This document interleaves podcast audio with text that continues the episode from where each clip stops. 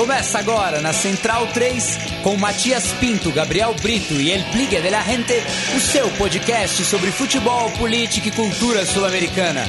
Conexão Sudaca.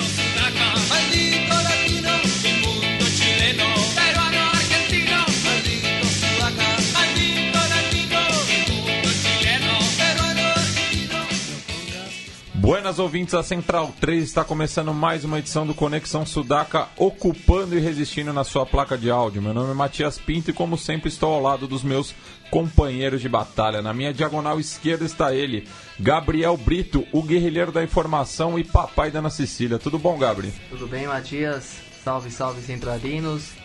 E um grande beijo para Karine e para Ana Cecília que estão em casa nessa sexta-feira chuvosa de São Paulo e nós aqui firmes e fortes nas trincheiras do que consideramos o bom jornalismo.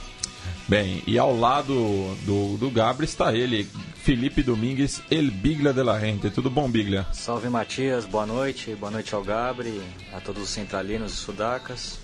E um abraço especial pro, pro nosso companheiro, o Maxi, lá da Argentina, que faz aniversário, 36 anos gente da Independiente deve estar com a cabeça inchada depois da, da estreia do Rojo na, na Copa Libertadores. Mas fica um abraço para o nosso amigo que participou. E que também será pai, o grande Max. Exatamente. Ah, tá. Colocou o pãozinho no forno também. é isso aí. Tranquilo. E hoje temos um convidado falando conosco direto de Porto Alegre. Está o Marcelo Carvalho, diretor executivo do Observatório da Discriminação Racial no Futebol. Tudo bom, Marcelo? Tudo bem? Salve galera, salve os ouvintes. Estamos aí para bater esse papo, conversar um pouco mais sobre a questão do racismo no futebol brasileiro e com os jogadores brasileiros no exterior. E estamos à disposição. Dale.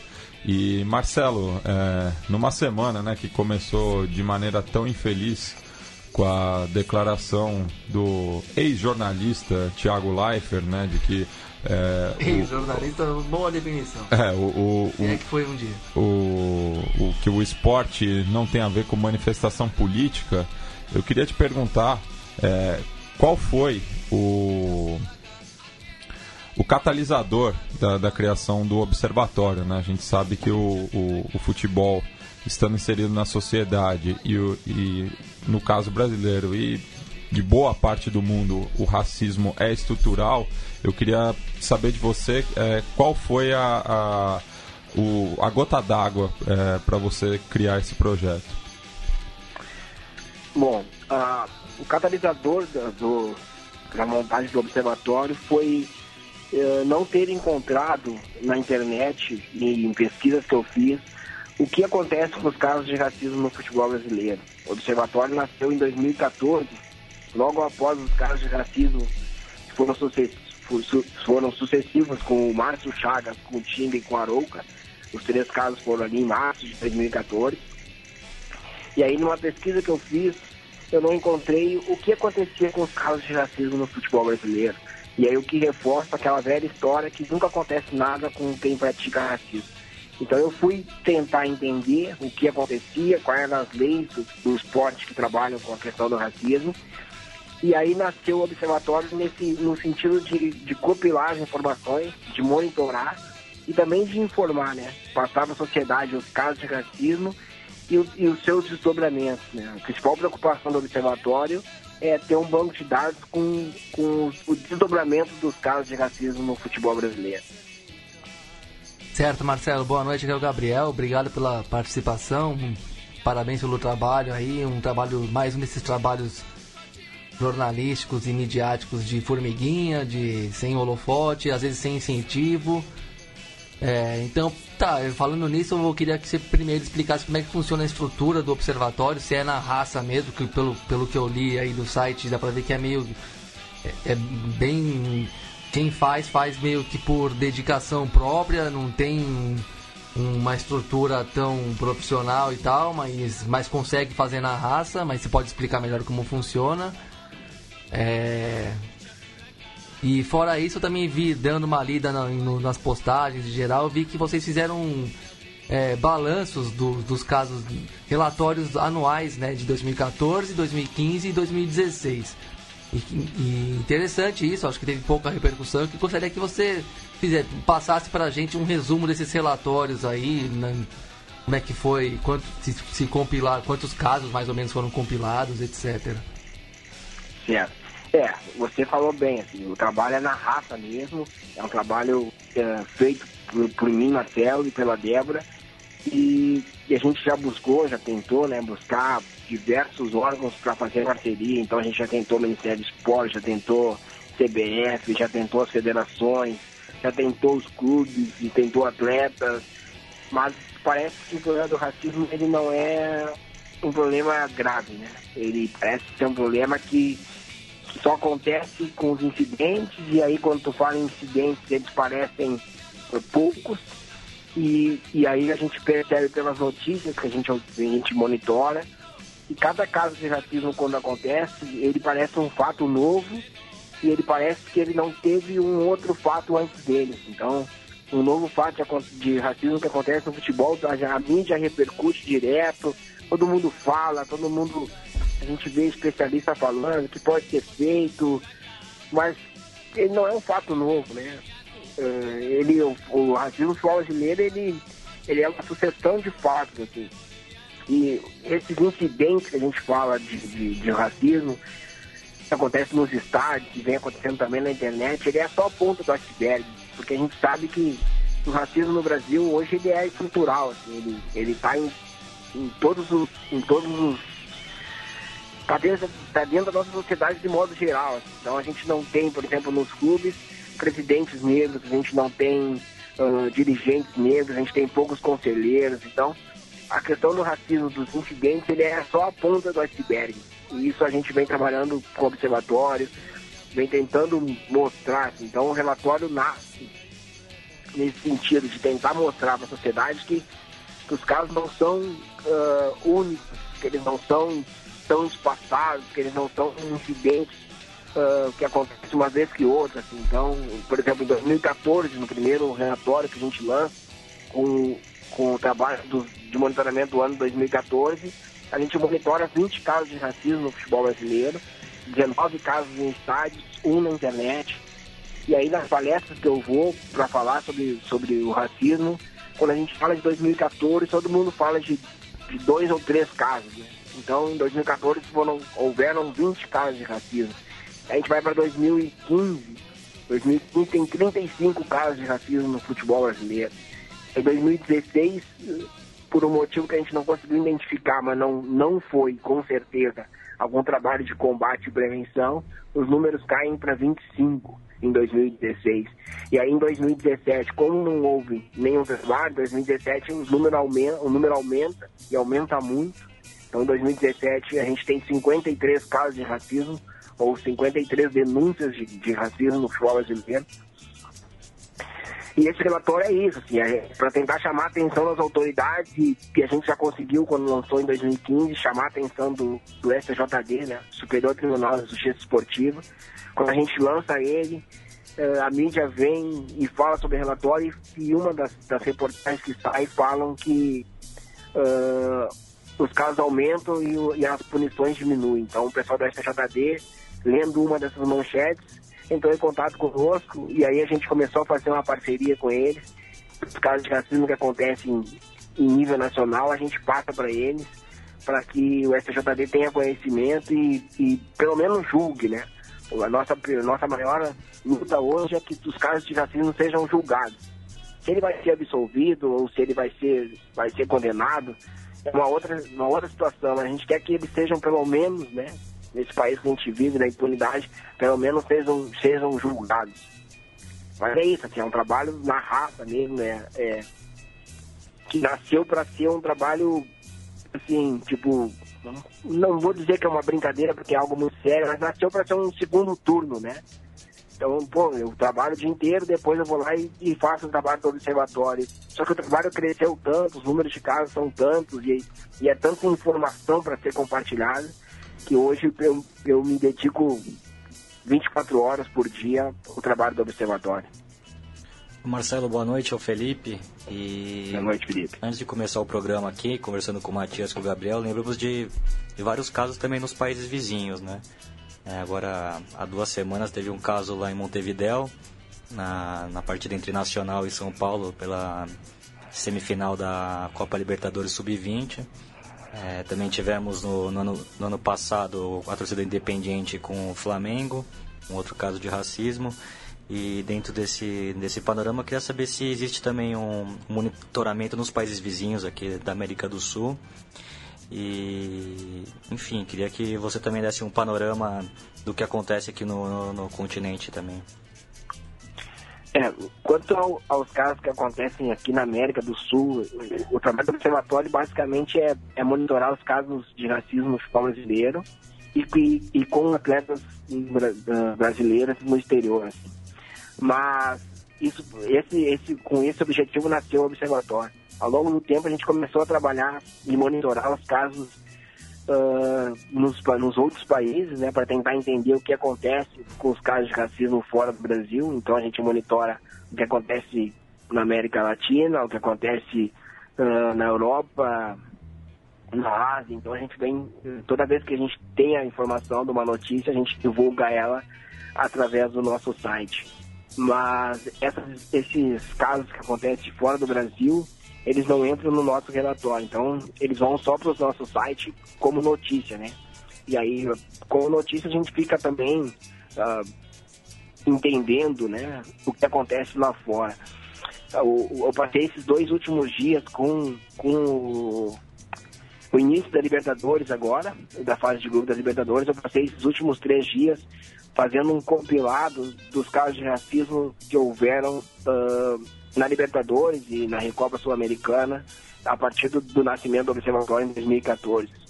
Eu quero ver se eu consigo terminar entre hoje e amanhã esse, esse compilado, mas a gente observa que a gente mais ou menos tem uns 20 casos de racismo com atletas brasileiros jogando uh, na Libertadores, na Recopa Sul-Americana e na, e na Sul-Americana. Dentro desses casos, a gente teve quatro ou cinco apenas casos uh, onde houveram punição. E aí a, a Comebol trabalha diferente da CBF, né? Diferente do nosso tribunal aqui.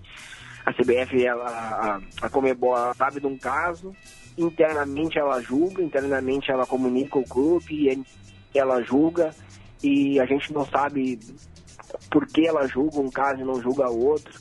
Então eu estou tentando compilar essa informação para tentar entender por que que por que, que a Comebol julga um caso, não julga outro, e também passar esses números, né, de quantos casos houveram a partir de 2014, em campeonatos de responsabilidade da Comebol, quantos foram punidos, e uma informação que eu já tenho é que todos os casos de racismo a, a Comebol puniu só com multa, mesmo que o artigo 12 da, da, da entidade diga que pode ser punido com perda de pontos, portões fechados, em caso de reincidência, a gente tem apenas multa. Por exemplo, o Independiente cometeu aquele caso de racismo com o Flamengo, tanto no jogo de ida como no jogo de volta. Foi punido apenas pelo jogo de ida na Argentina. Com a informação que se fosse reincidente, a pena seria mais dura. E aí, o jogo contra o Grêmio, agora na, na Recopa Sul-Americana, foi de novo uh, fotografado ou filmado um torcedor fazendo gesto racista. A Comebol informou que passou o vídeo para o Independiente, mas até agora a gente não tem informação de punição. Assim. Então, o que a gente sabe da Comebol é que ela é muito branda essa questão de racismo. Também porque em 2014, quando aconteceu o caso com Tinga, um dos dirigentes da Comebol disse que para a Comebol nos países que a Comebol trabalha, né, na América aqui, na América Latina, nem sempre chamar o negro de macaco é, é racismo. Então a Comebol, por esse dirigente, tem esse entendimento que, que caiu por pressão da FIFA. Então, em determinado momento, a FIFA disse que chamar o negro de macaco é racismo e, disse para todos os seus filiados que, elas devem, que eles devem punir. Uh, e aí, com essa informação, a Comebol lança nos seus artigos, né? O artigo 12 para tratar de racismo. Mas tá lá, tá lá o artigo, tá tudo muito bonito, mas em termos de punição, é, as punições acabam não acontecendo. Nos é. casos que a gente, com, que não envolve atletas brasileiros, a gente tem pouca informação. É, bom, Marcelo, só um comentário aqui. O Matias vai fazer uma pergunta, mas vai ficar. Esse tribunal de disciplina da Comebol recém-criado aí, mais especificamente depois do, do caso Kevin Spar e também depois da desmoralização coletiva da entidade com os casos que chegaram no FBI em relação a propinas. Não, foi, foi até anterior ao caso Kevin Spada, foi depois do, da final da Sul-Americana de 2012, São Paulo e Tigre. Sim, mas teve é, todo, foi, foi próximo. Uma é. série de acontecimentos é. que exigiram, até por parte da opinião pública, uma mudança de postura da Comebol, né, cujos dirigentes, todo mundo sabe que são ultrapassados, são os mesmos de sempre. Teve uma renovação, mas uma renovação muito por cima, né, muito de certa maneira, muito é, superficial mesmo. Então esse tribunal de disciplina, por outros motivos que a gente vai falar na sequência do programa, é uma, é, é uma piada mesmo, né? E, no caso do Independiente aí, poderia perfeitamente ter perdido um mando de campo para ficar esperto já, porque a reincidência foi em prazo de tempo muito curto.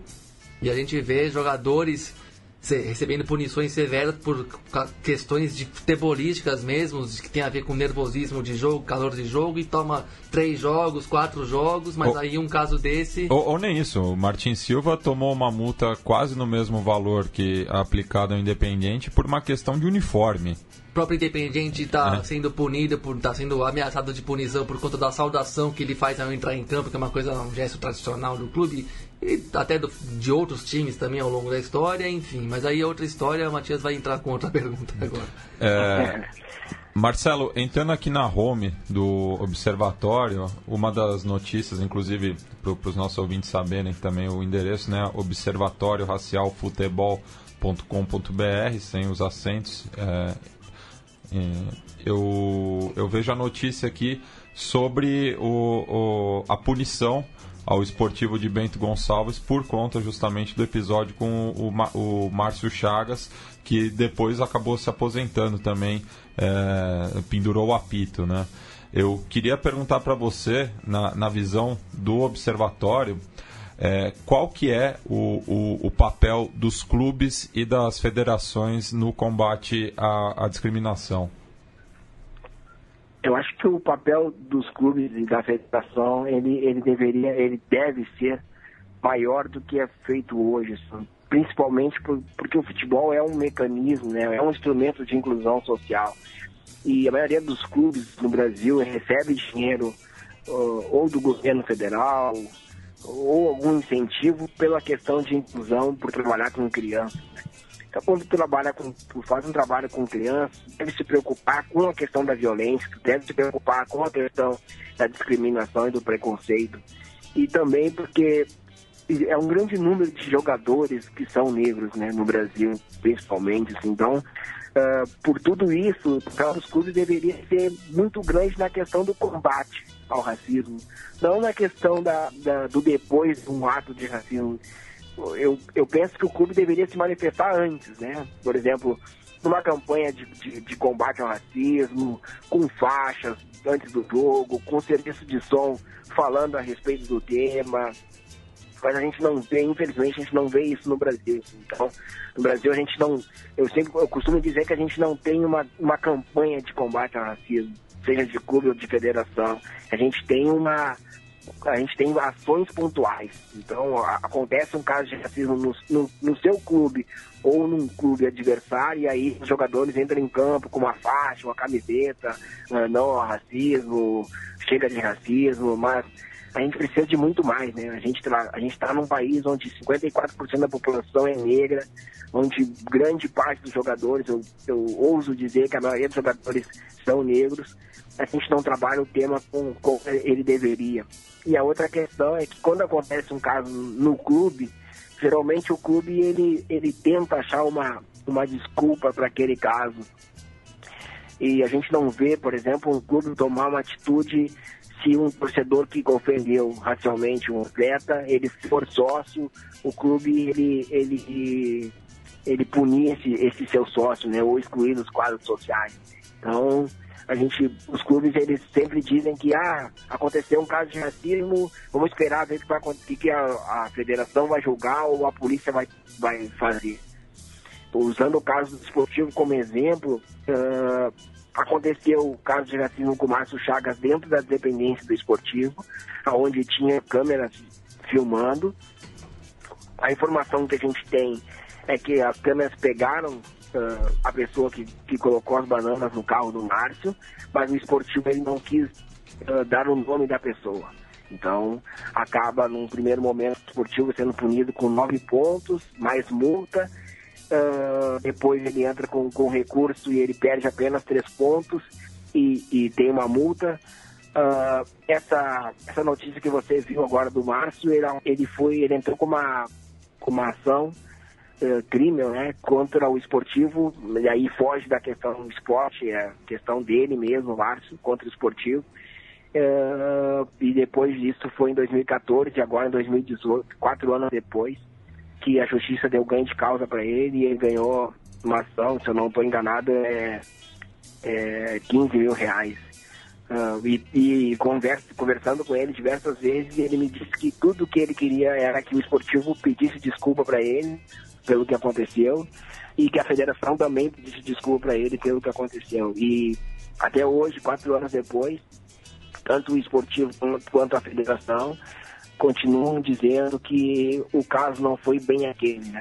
É, no começo eles disseram que o racismo aconteceu, até chegaram a, a dizer que o Márcio tinha, tinha plantado as bananas, que ele mesmo tinha feito as, as coisas acontecerem. Depois se assume a culpa do fato, mas não se assume dizendo que ah, realmente aconteceu fica aquela coisa assim, é, será que aconteceu, mas não foi bem isso, mas não foi tão grave.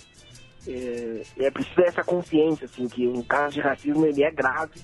É, o racismo ele mata, né? Porque depende de quem vai sofrer o racismo, ele, a pessoa pode pode tomar algumas atitudes na vida que não são boas. Então, no caso do Márcio Chagas mesmo, ele ao denunciar o caso de racismo, ele sabe que ele não vai ter mais espaço para apitar e aí ele denuncia e se aposenta com medo das represálias.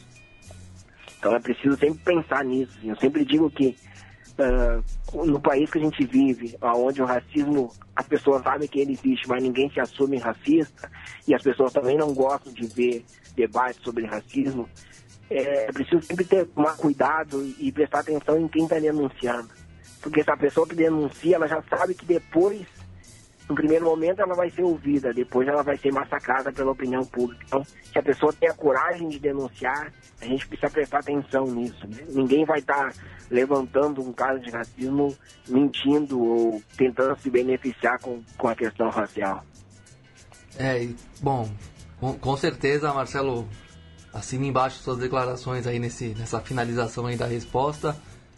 Bom, fazendo um outro comentário, né, seria interessante que, né, que esses tribunais, tanto nacionais como estaduais e também no âmbito da Comebol, simplesmente transferissem é, as, as punições que eles dão para festas de torcida, sinalizador, às vezes um ato ou outro de desequilíbrio, mas sem gravidade, sem consequência, tipo jogar um copo plástico de água dentro do campo que não acontece nada, não fere ninguém, mas sempre geram perdas de mando rigorosas, fechamentos de setores, coisas que dão realmente, que efetivamente é, atrasam mais a vida do clube, que essas punições fossem transferidas para os casos de racismo, né, e as punições ridículas que a, que a gente vê para os casos de racismo, né, multas de 10 mil, 15 mil, não sei o que, fossem as punições de eventuais copos d'água dentro do gramado, né, que não, não ferem a dignidade de ninguém no final das contas, né. Agora, posto isso,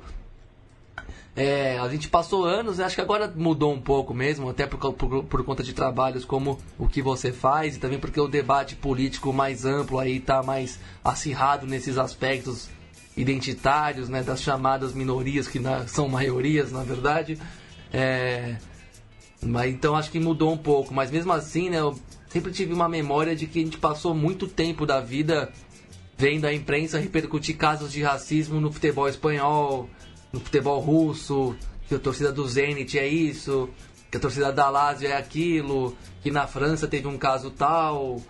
E, e, e, no, e, uma, e ao mesmo tempo que se denuncia, às vezes em países que não passa muito na televisão, mas que tem um racismo mais desabrido mesmo, países que têm uma xenofobia maior, tipo Polônia, é, Bulgária, que eu vi uma notícia bizarra hoje, inclusive, que existem caçadores de fronteiras, de, imigrantes em fronteira na Bulgária nesse momento. Enfim, às vezes passou, passou um tempo da vida grande vendo muita notícia vinda da Europa ou de outros lugares sobre o racismo contra jogadores brasileiros, porque afinal tem um jogador brasileiro por, por todos os lados do mundo, né? E quase, não, quase nada, ou, ou, praticamente nada, até o caso do grafite em relação ao Desalto em 2005 no, no Brasil, né? Que, você colocaria, dando uma equilibrada nesse olhar aí, como é que você faz um comparativo, meio mesmo quantitativo mesmo, em relação aos casos de racismo no Brasil e no futebol dos outros países, assim, daria para colocar o Brasil numa espécie de liderança aí, num ranking, fazendo um ranking imaginário desse assunto? Não isolada, mas num, num patamar bem mais alto do que a gente está acostumado a admitir? É, você, você tocou num ponto importante, assim, que, que quando a gente fala de racismo com jogadores brasileiros lá fora, parece que, pô, chama muita atenção. Me lembro do ano passado, o caso do Everton, todo, toda a mídia falou do caso, e aí todo mundo no Brasil queria punição pro, pro clube lá fora. Pô, isso não pode acontecer, onde já se viu acontecer isso no futebol? E aí a, pergunta é, parece que isso não acontece no Brasil, né? As pessoas, a gente fala na Rússia, a Rússia tem muito caso. Uh, tá, mas em termos de número, como você tá, colocou, assim, eu, pelo que eu acompanho, os, os casos no Brasil também são numerosos. Eu acho que depois da Rússia, pelo que o, onde a gente tem mais notícias de casos de racismo é aqui no Brasil. Talvez porque os casos na Rússia chamem muita atenção, porque qual vai ser lá, mas já chamavam atenção antes.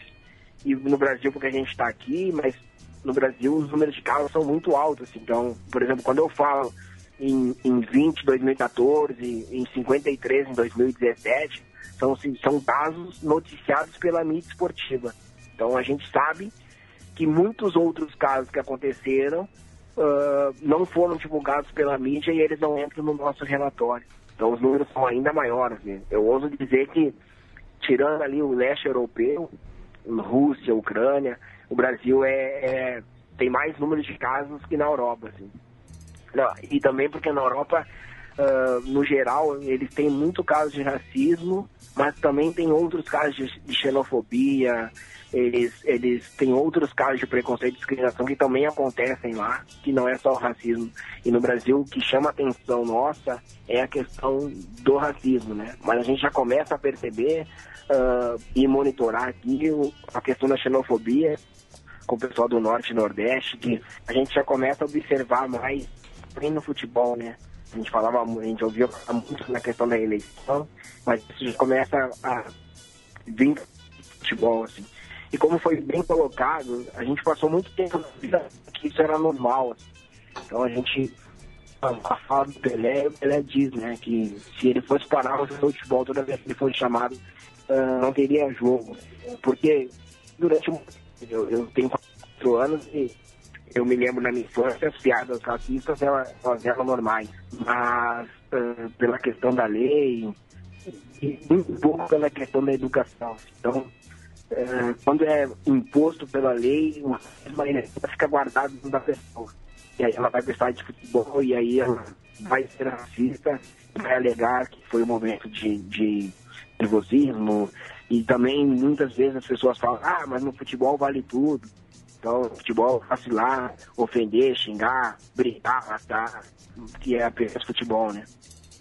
E aí eu acho também a importância da mídia. Né? A partir de 2014 a mídia começa a ouvir mais os atletas que denunciam racismo e isso faz com que os atletas coragem de denunciar. No geral, eu acho que, tirando Rússia, o leste europeu, uh, no Brasil, acho que a gente tem mais casos de racismo que em outros países da Europa, da, daqui do continente sul-americano.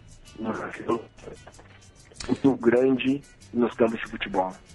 Bem, Marcelo, a gente agradece demais a sua presença aí. É, mais uma vez, é, repassando o endereço do, do site, né? Observatório Futebol.com.br. é, no, no Twitter também, né?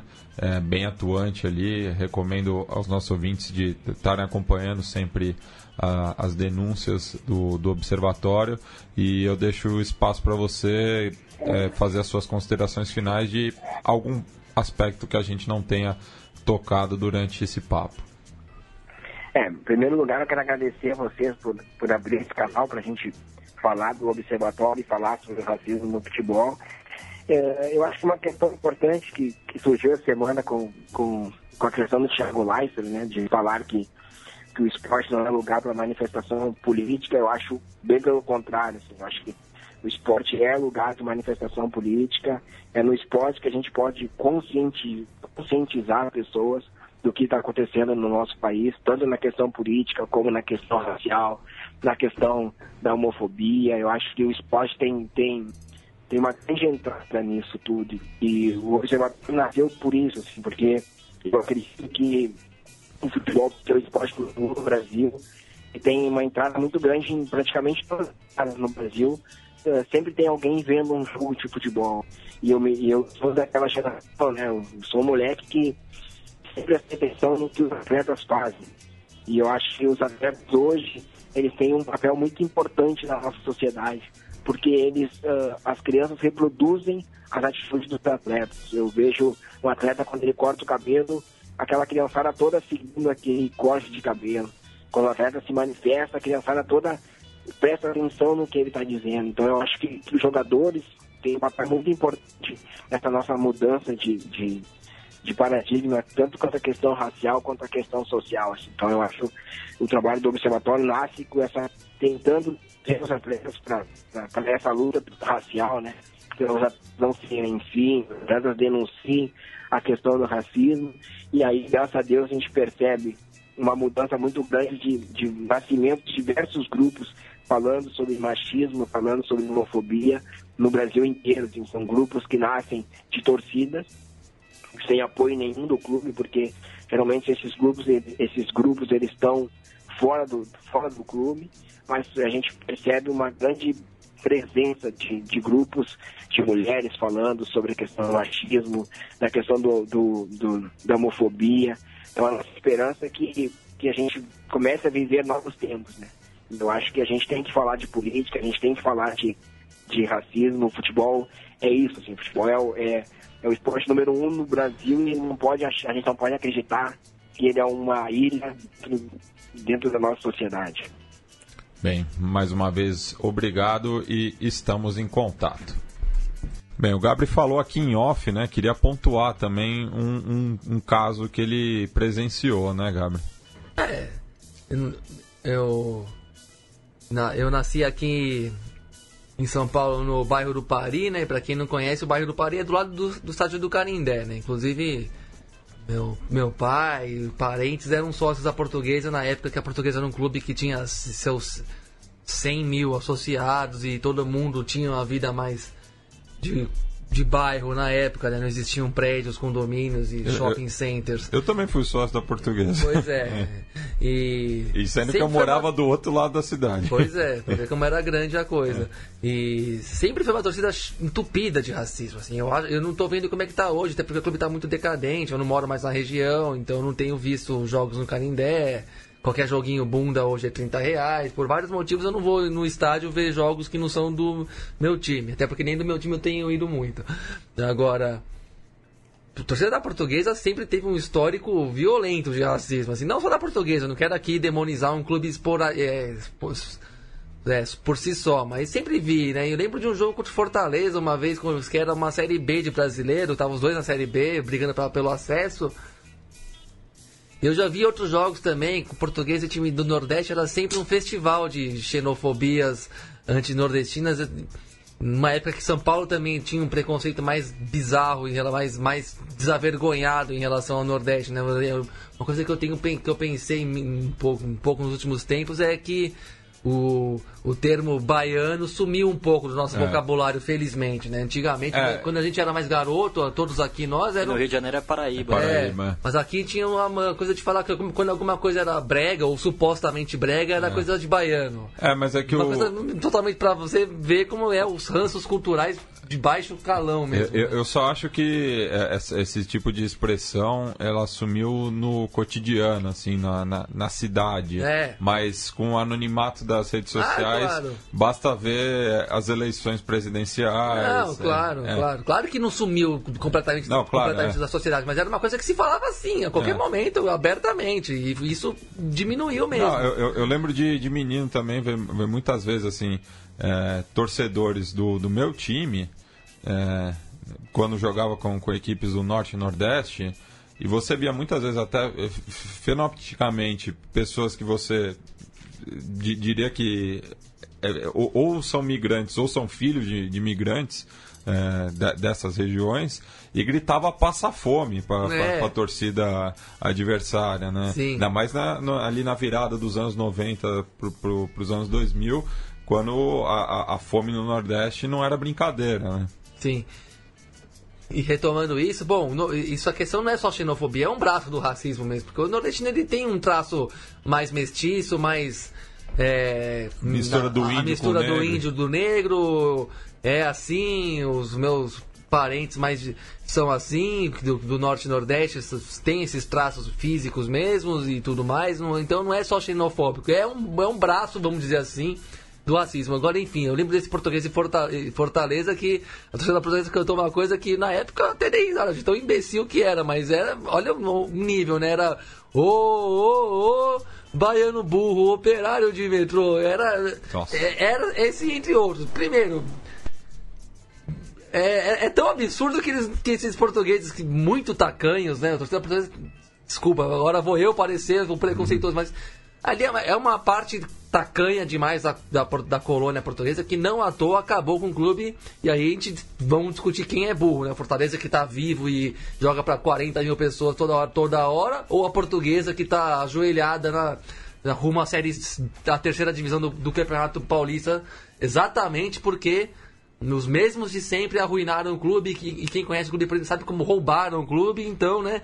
Além de tudo, é, é, a tacanhice é absurda, porque você trabalhar no metrô em São Paulo é um bom emprego. Não, e- e- você falar que a pessoa é baiano burro, operário de metrô é absurdo demais. E um amigo nosso em comum, né, Gabriel? O, o- E era o- comum. O, o Lipe, né? Grande torcedor da portuguesa, atualmente mora em Campo Grande.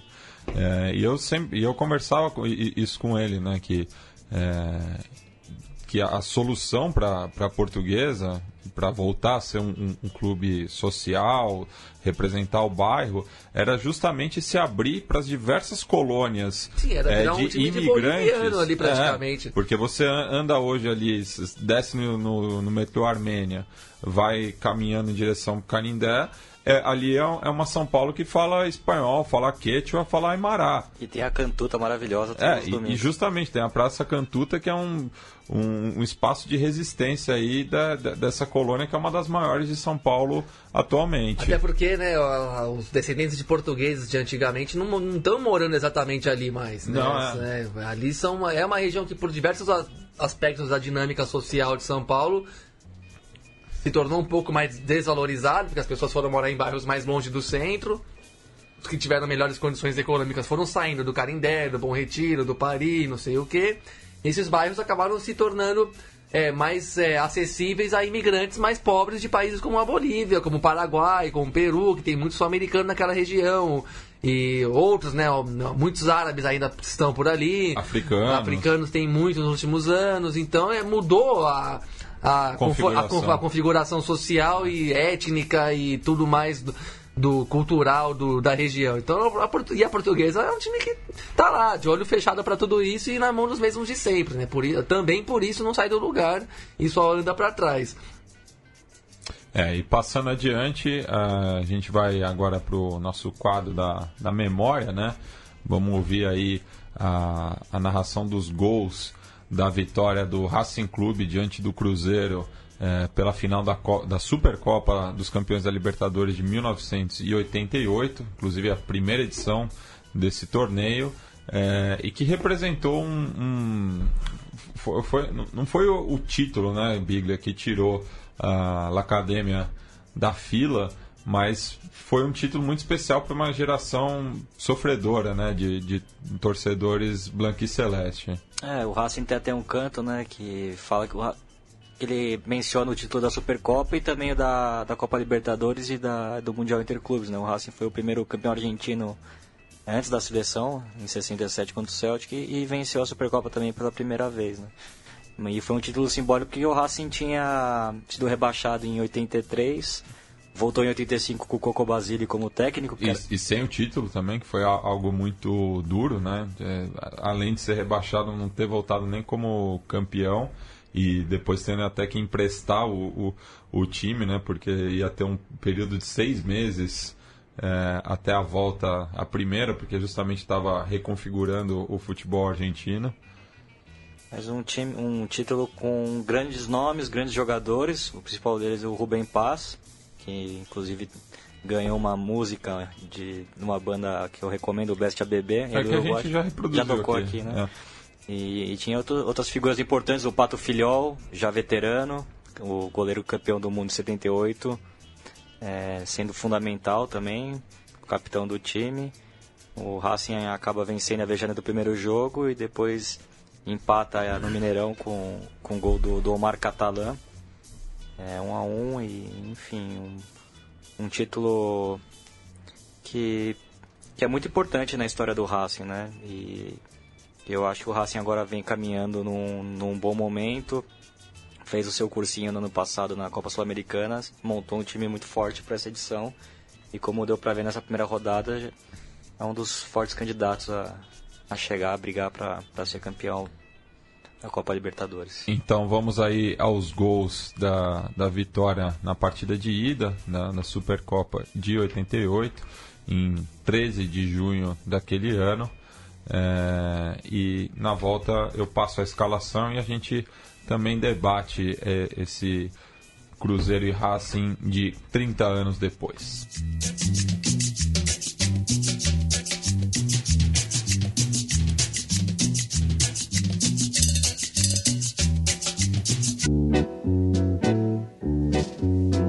Recuerdos de Ipacaraí.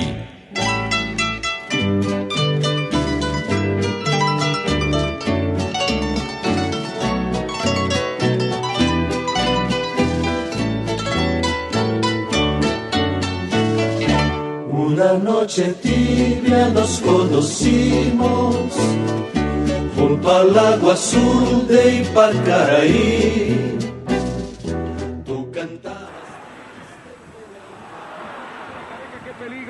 Por el costado del filial, viene el gol, gol, gol de Robson, gol del Cruzeiro Robson. No sé si entraba el remate cruzado de Careca, lo aseguró Robson un error insólito, increíble de la defensa de Racing.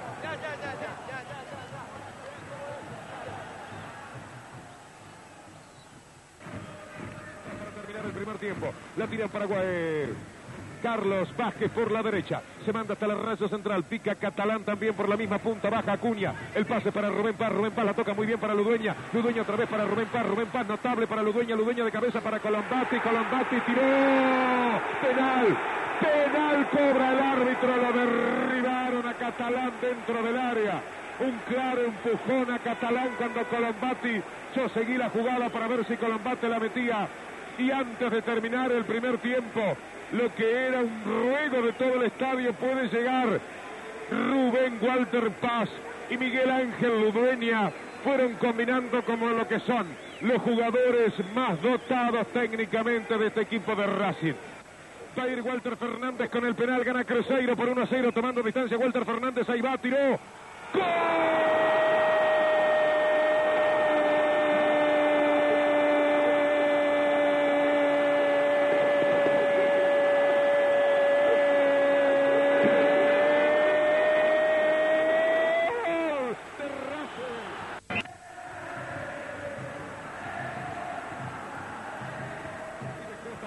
Izquierda, quiere aplicar un taco para Walter Fernández, la buscó Walter Fernández, se la llevó, escapa Walter Fernández, gran maniobra, raso de fondo, tocó con el y gol.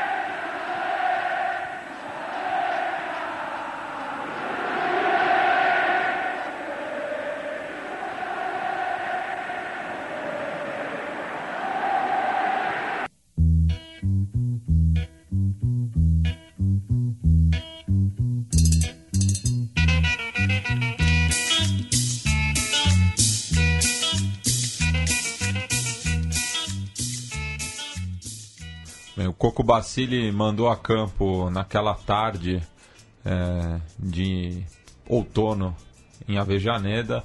O Baldo Fijol, Carlos Eduardo Vasquez, Gustavo Costas, Nelson Fabre, Carlos Olaran, Jorge Osmar Acunha, entrou Pérez no lugar, Miguel Ángel Ludueña, Miguel Ángel Colombati, é, que foi o autor do segundo gol, o Rubem Paz, é, Osmar Catalã, entrou Bejo depois, Medina Bejo depois, e Walter René Fernandes, que abriu o placar, não, perdão, empatou né, é, o, o, jogo, já que o Robson tinha feito o, o gol do Cruzeiro seis minutos antes, ali no final do primeiro tempo. A equipe que o Carlos Alberto Silva mandou a campo alinhava com Wellington, Ronaldinho, Gilmar Francisco, Heraldo Vladimir, Éder, Ademir Kaefer, Heriberto, Anderson, entre o Genilson, Robson e Careca, não aquele. É, então... Time de Cruzeiro daqueles que não deixou tantas memórias, Nossa, né? Eu, eu, não lembro de quase Metade nenhum jogador eu não, desse time. Mal conheço mesmo. É. Enfim, um, um, time que não, não deixou saudade. Mas que até. teria sua revanche em 92, foi campeão, atropelou o Racing na final da Supercopa 4x0. Então, então a gente passa esse, esse jogo no, na partida de, de volta no, É, no-. Mineirão. Melhor não passar, deixa. Essa eu lembro já, bons É. tempos de bandeirantes do canal do esporte. Com o Renato Gaúcho. né? Pas- Renato Gaúcho e Roberto Gaúcho nas pontas do Cruzeiro, um time que faz parte das primeiras boas memórias do futebol aí. Bem, então é, não vamos comentar cronologicamente, né, já que é, esse jogo Cruzeiro e Racing não foi o, o primeiro dessa semana. Inclusive até tinha divulgado erroneamente né, que Colo-Colo e Atlético Nacional jogariam na segunda. Peço desculpa aos nossos ouvintes que procuraram alguma transmissão ali no, no primeiro dia útil da semana. Mas esse jogo, como vocês bem sabem, Se, se depararam apenas com campeonatos estaduais. É, mas esse jogo aconteceu ao mesmo tempo do que o duelo em Avejaneda, mas vamos começar falando justamente da vitória expressiva, né? Não tanto pela atuação, mas pelo placar que o, a equipe do Cátio Kudê é, conquistou né, nessa última terça-feira e principalmente a, a figura do, do Lautaro, né, que está aí sendo até sondado para uma vaga para a Rússia. Bom, o Thiago que não pôde estar no banco graças àquela, àquele episódio quando ele era técnico do Rosário Central, aquela briga muito recordada contra o Nacional de Medellín. Nas quartas de final de 2016. Mas ele volta ao banco no, no, no segundo jogo do Racing, em abril, contra o, a Universidade Católica no Chile. É, eu vejo algumas coisas daquele Rosário Central nesse começo de trabalho do, do Chacho Codé. O mês de fevereiro que foi excelente para o Racing. Está em quinto lugar do canto da Superliga. Voltou a, bri- a, a brigar claramente pela vaga na próxima edição da Copa Libertadores também. é, que é muito importante para o clube. Eu acho que esse é o projeto do, do Racing. Está sempre disputando Copas Internacionais. É, no momento está na sétima colocação, Sétima, é. mas tem um jogo a menos do que Belgrano e Huracan que estão na frente. Mas enfim, um mês muito bom. O Racing venceu a sua quarta partida seguida. E é um time muito ofensivo, acho que até demais, assim. E ficou muito claro nesse jogo. É um time. Ano passado já tinha essa característica de um vazio no meio campo e muitos jogadores espetados, né? Eu vejo alguns treinadores argentinos indo na contramão do que foi o futebol anteriormente. Eu acho que até por ter escola de treinadores deve ter uma tendência ali no, de alguns treinadores argentinos de espetarem muitos atacantes e ter um vazio no meio. Não apostar muito em toque de bola e sim em times mais verticais. Eu acho que o Tchatcho Koldé é um desses treinadores. É, tá jogando num esquema que eu vi ali num 4-2-4, um esquema que o Brasil usou em 58 e 62, né? Onde tinha só o Zito e o Didi no meio campo e quatro homens espetados, né? Com o Zagallo voltando um pouco mais ali, que é um papel que o Saratio faz, né? Ele que é um volante aberto pela direita que fecha um pouco mais, deixa do Centurion ali correndo e o, o Lautaro sem posição fixa e o, e o Lisandro Lopes sendo que era o Vavá, né? Mais um centroavante um pouco mais de área. Mas é um time que, é, que joga e deixa jogar. O Cruzeiro também teve bons momentos, até acho que controlou a partida por mais tempo que o Racing, só que o Racing foi cirúrgico porque tem muito talento na frente, principalmente o Lautaro. O Centurion voltou muito bem, o Lisandro Lopes está é, voltando agora, não está na sua plenitude física, mas é um jogador muito consciente. Ele faz aniversário hoje, 35 anos, mas é um referente do, do elenco, é um jogador importante, ídolo da torcida, é, e mostrou seu valor na, na Sul-Americana, principalmente naquela série contra o Corinthians, ele foi muito importante. É, e um outro jogador que eu, que eu acho que foi uma grande contratação foi o Nery Cardoso, que jogou muito tempo no Monte Rei da, do México, a gente acabou num, perdendo um pouco de acompanhar a carreira dele no México, mas ele, ele começou naquele time do Boca campeão da Libertadores 2007. Ele, ele participou da, daquele time dos Rajados tricampeão da Conca Champions. E eu acho que ele foi muito importante, é um jogador que bate bem na bola, tanto é que no, participou na, nos três gols ali na, na bola parada. Que dá um pouco de pausa no meio campo. Outra boa contratação, eu gostei muito do jogo do, do Nery Domingues, os dois Neres eu gostei da contratação o primeiro volante que era daquele Rosário Central, pedido do, do Tchatcho Kodê. Ele deu um pouco mais de equilíbrio no meio campo, que o ano passado acho que faltava essa, essa presença, porque o Arevalo não, não voltou em, na sua plenitude, já é um jogador que já está na fase decadente, já fisicamente sente um pouco esse tipo de jogo mais de correria que, é, que tem na Copa Libertadores. Eu acho que o Nery Domingues deu um pouco mais de, de controle no meio e também é um jogador de bom passe. Acho que o Racing também na defesa mostrou, mostrou qualidade. Acho que o Donati voltou bem, depois de uma passagem praticamente a, a, nula aqui no Flamengo. Mas voltou a ter o nível que mostrou no Rosário Central. Enfim, eu acho que o problema do Racing está mais nas laterais, com o Soto e o Saravia. O Saravia, inclusive, sendo expulso tolamente, né? Com o jogo já decidido ali no... Tomando o segundo cartão amarelo já no final da, da, da etapa complementar. É, vai ter um problema porque o Pijude também está numa decadência física e técnica, é um jogador que jogador mais antigo do, do plantel, mas já claramente no, numa decadência. Então, e tem um problema no gol também, o Musso é um jogador muito jovem. Acho que desde a saída do Sarro, o Racing não, não teve um goleiro à altura. E talvez nas fases decisivas é, pode fazer falta um, um goleiro de um pouco mais de experiência. Mas é, enfim. Tem, tem, no banco o Javier Garcia, que jogou muito tempo no Tigre, né? Inclusive fez parte daquele time vice-campeão do Clausura de 2012, da Sul-Americana do mesmo ano. Acho que jogou pouquíssimo no Racing, né? O, Não. Acho que tanto. Tem um jogo só. Tem um jogo, então. É. E também é um goleiro que ao longo da carreira nunca. Nunca firmou inclusive, muito. Né? Inclusive uma derrota pro, pro Banfield ano passado.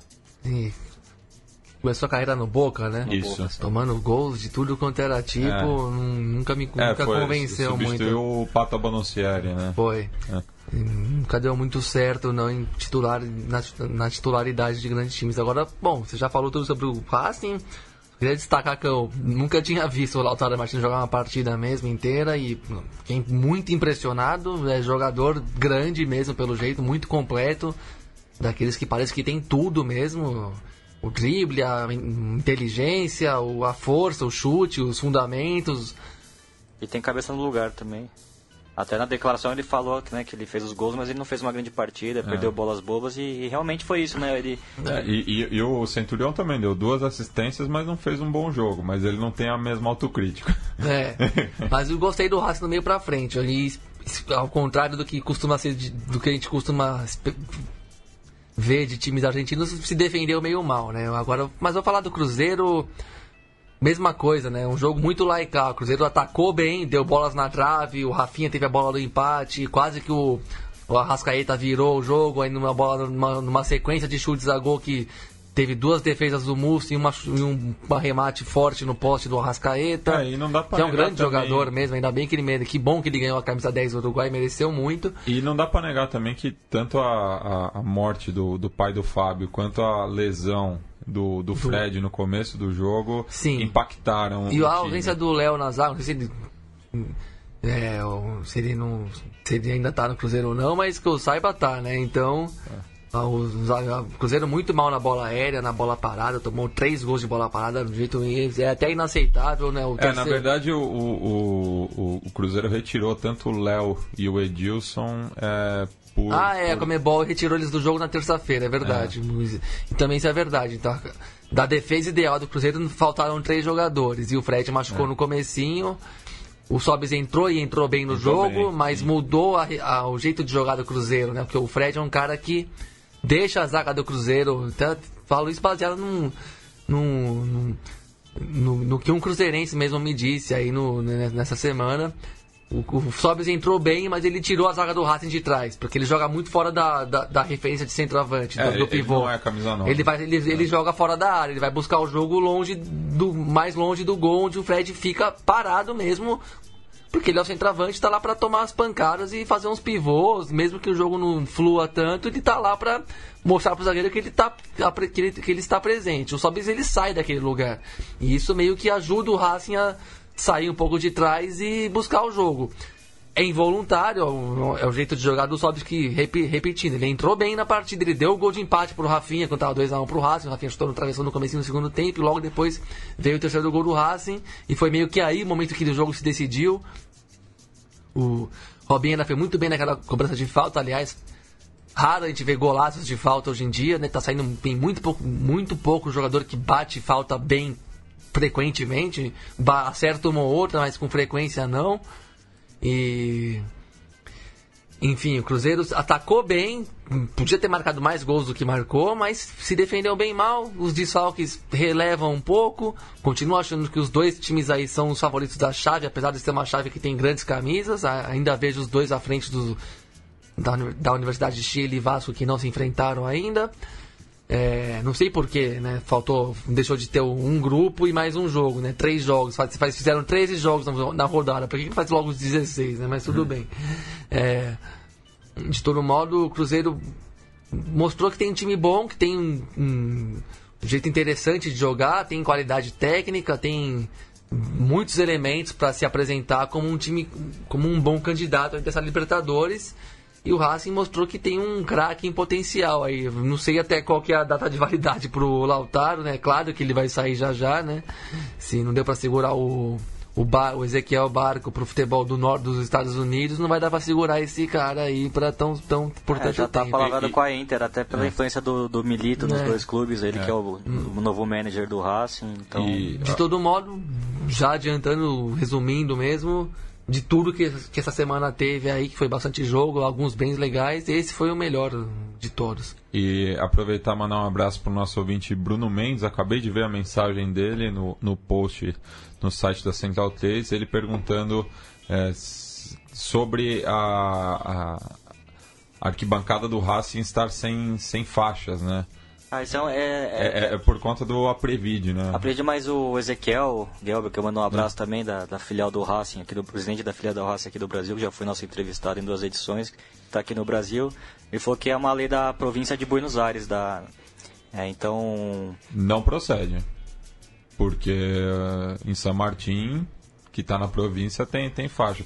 Tá rolando um cerco Talvez seja da. de- do Aprevid em Avejaneira. Em Avejaneira, exatamente. É, porque acontece o mesmo no Libertadores de América. Então, é- então é isso. Ó, Deve ser em Avejaneira e, e talvez outros municípios ali do, do- da Ali região do, sul. do sul, né? Porque é verdade, o Racing tá, tá sem bandeira também. É verdade que tem uma briga interna na torcida, talvez tenha alguma relação com isso, né? É, a Guarda Imperial tá em disputa, né? Com a La, La 25. Não, 95. Nove- La 95. Não, não, mas eh, tá tendo uma disputa interna da, da, da A 25 é a banda. Tô com- É. tô com o rolinho. Lado 95 rolinho. é, é- é- é a banda, é, não é a banda, é o ônibus, né? Que, que vai até a Vejaneda de Buenos Aires. É, é- seria a torcida Da da, capital, capital. É. É, e o, o Racing é curioso por isso também, né? Ele tem, é, é, o, é o único time dos grandes, assim, da Argentina que tem mais de uma torcida, porque ainda tem a Racing Stones também, né? Lendária Racing Stones, eu tenho a camisa, é. tá agora Baby Look, graças ao a minha guata. Eu tenho a camisa do, do Racing Stones também. Isso. Mas deve ser isso, né? E também o Racing que não conseguiu encher o estádio também pelo, pelo alto valor da, das ah, entradas, né, isso, né? Pra... Isso a gente vai conversar bastante. Quer dizer, todas as tragédias do que o Brasil, eu insisto, né? O Brasil meio que ele é o. Brasil exporta o Bra... Não, mas é que o Brasil também indo mais além, né? Tentando aprofundar rapidamente, né? Não dá para aprofundar no programa, não vai ficar. Não vamos entrar num devaneio aí, mas. É, o Brasil ele é o grande o país mais é, capitalista, vamos dizer assim, mais influenciado pelas cultu pela cultura de mercado, do neoliberalismo na América do Sul inteira. Brasil então, e Chile, né? Sim, mas o Brasil é muito grande, então é economicamente mais importante, né? O Chile com certeza é o é o fetiche de muitos neoliberais e tudo mais, mas o Brasil, por, pela grandeza que tem, é, vai ser sempre o país mais visado. E talvez por isso mais onde a gente talvez tenha que refletir que seja mais reprimido em suas demandas. Agora, muitas coisas que acontecem no Brasil, eu sempre tenho a impressão de que passa 10 anos, vai acontecer na vizinhança. E isso é a mesma coisa, proíbe as faixas da torcida, começa a dar umas punições que são inócuas, mas que parecem soluções fáceis, imediatistas, mas não acontece nada. Começa a ter. Alto valor das entradas. Ingresso caro para o visitante, ou para a torcida da casa, para forçar todo mundo a ser sócio torcedor. É, isso está acontecendo no Racing, é, né? Tem uma campanha muito forte para novos sócios, tanto é que o Milito e o e o Lautaro foram foram personagens de uma propaganda campanha. que uma campanha que correu aí bastante aí as redes sociais. É, inclusive é, elogiar aí a, a subcomissão de sócios do Haas que sempre tem boas peças publicitárias, né? Tá bem assessorado aí. Mandar um abraço também para o Alejandro Wall, grande racinguista que fez aniversário essa semana também e desfrutou muito dessa vitória no cilindro. Também já foi nosso convidado aqui no programa. É, bueno, ainda na, na terça-feira, né, tivemos é, de cara aí a estreia do Cerro Portenho vencendo o Monáguas na Venezuela e a visita do Grêmio ao Defensor. E, e, outra coisa também, né? É esse vício de alguns narradores no Brasil de falar defensor E... da onde saiu? É igual o Boca Juniors nos anos 90. E, e, e, o Lautaro. O, o, Lautaro. o, Lautaro Martins virou Lautaro. Enfim, é, gente. Defensor, não tem. Defensor? Não é alemão. É. Enfim. É, mas vamos aí comentar da, da estreia do, do atual campeão. É, que também estava tava com um time, claro, muito diferente né, da, daquele que conquistou a América pela terceira vez é, e encontrou um. É, isso é quase um pleonasmo, né? Falar uma equipe uruguaia bem postada defensivamente. Nossa, mas o defensor estava é. muito bem postado, né? É. Com aquele esquema que a Costa Aquela Rica consagrou. Na... na linha de 5, é. não, vamos jogar, tentem furar o bloqueio. Mas assim, o Grêmio controlou o jogo, mas, eu achei, mas eu achei que sentiu falta, assim como no confronto independente, de, um, de uma referência no ataque mesmo. O tá fazendo muita falta essa referência pro Grêmio, porque é o que. É, o time é criativo, tem, bo, tem posse de bola boa, posse de bola que eu digo com qualidade, né? Com, com criatividade, com é, dinâmica. Mas tá, mas tá faltando o toque final, a finalização, o cara que. O jogador que fede a gol, né? O jogador que sabe que manda qualquer uma lá, que é que ele. Mesmo sem estar tá tão tão bem postado, chuta no gol, arruma, arruma, arruma um espaço para finalizar cabeceia uma bola ou outra.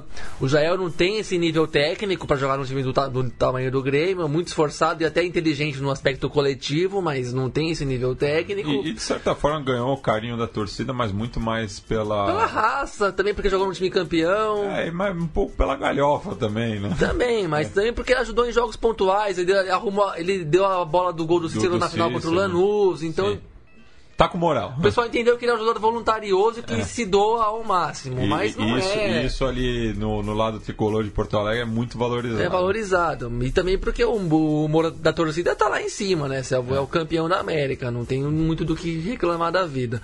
E da Recopa agora. É...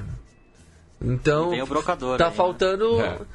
teoricamente, um pouco mais jogador, mas também O Grêmio é muito bom em, em reabilitar jogadores que estão meio em baixa, mas tá faltando um toque a mais de qualidade, sim, aí na frente, porque o time é bom, o time cria bem, o time toca muito bem a bola, mas falta o de- dentro da área, né? A, a solução dentro da área mesmo.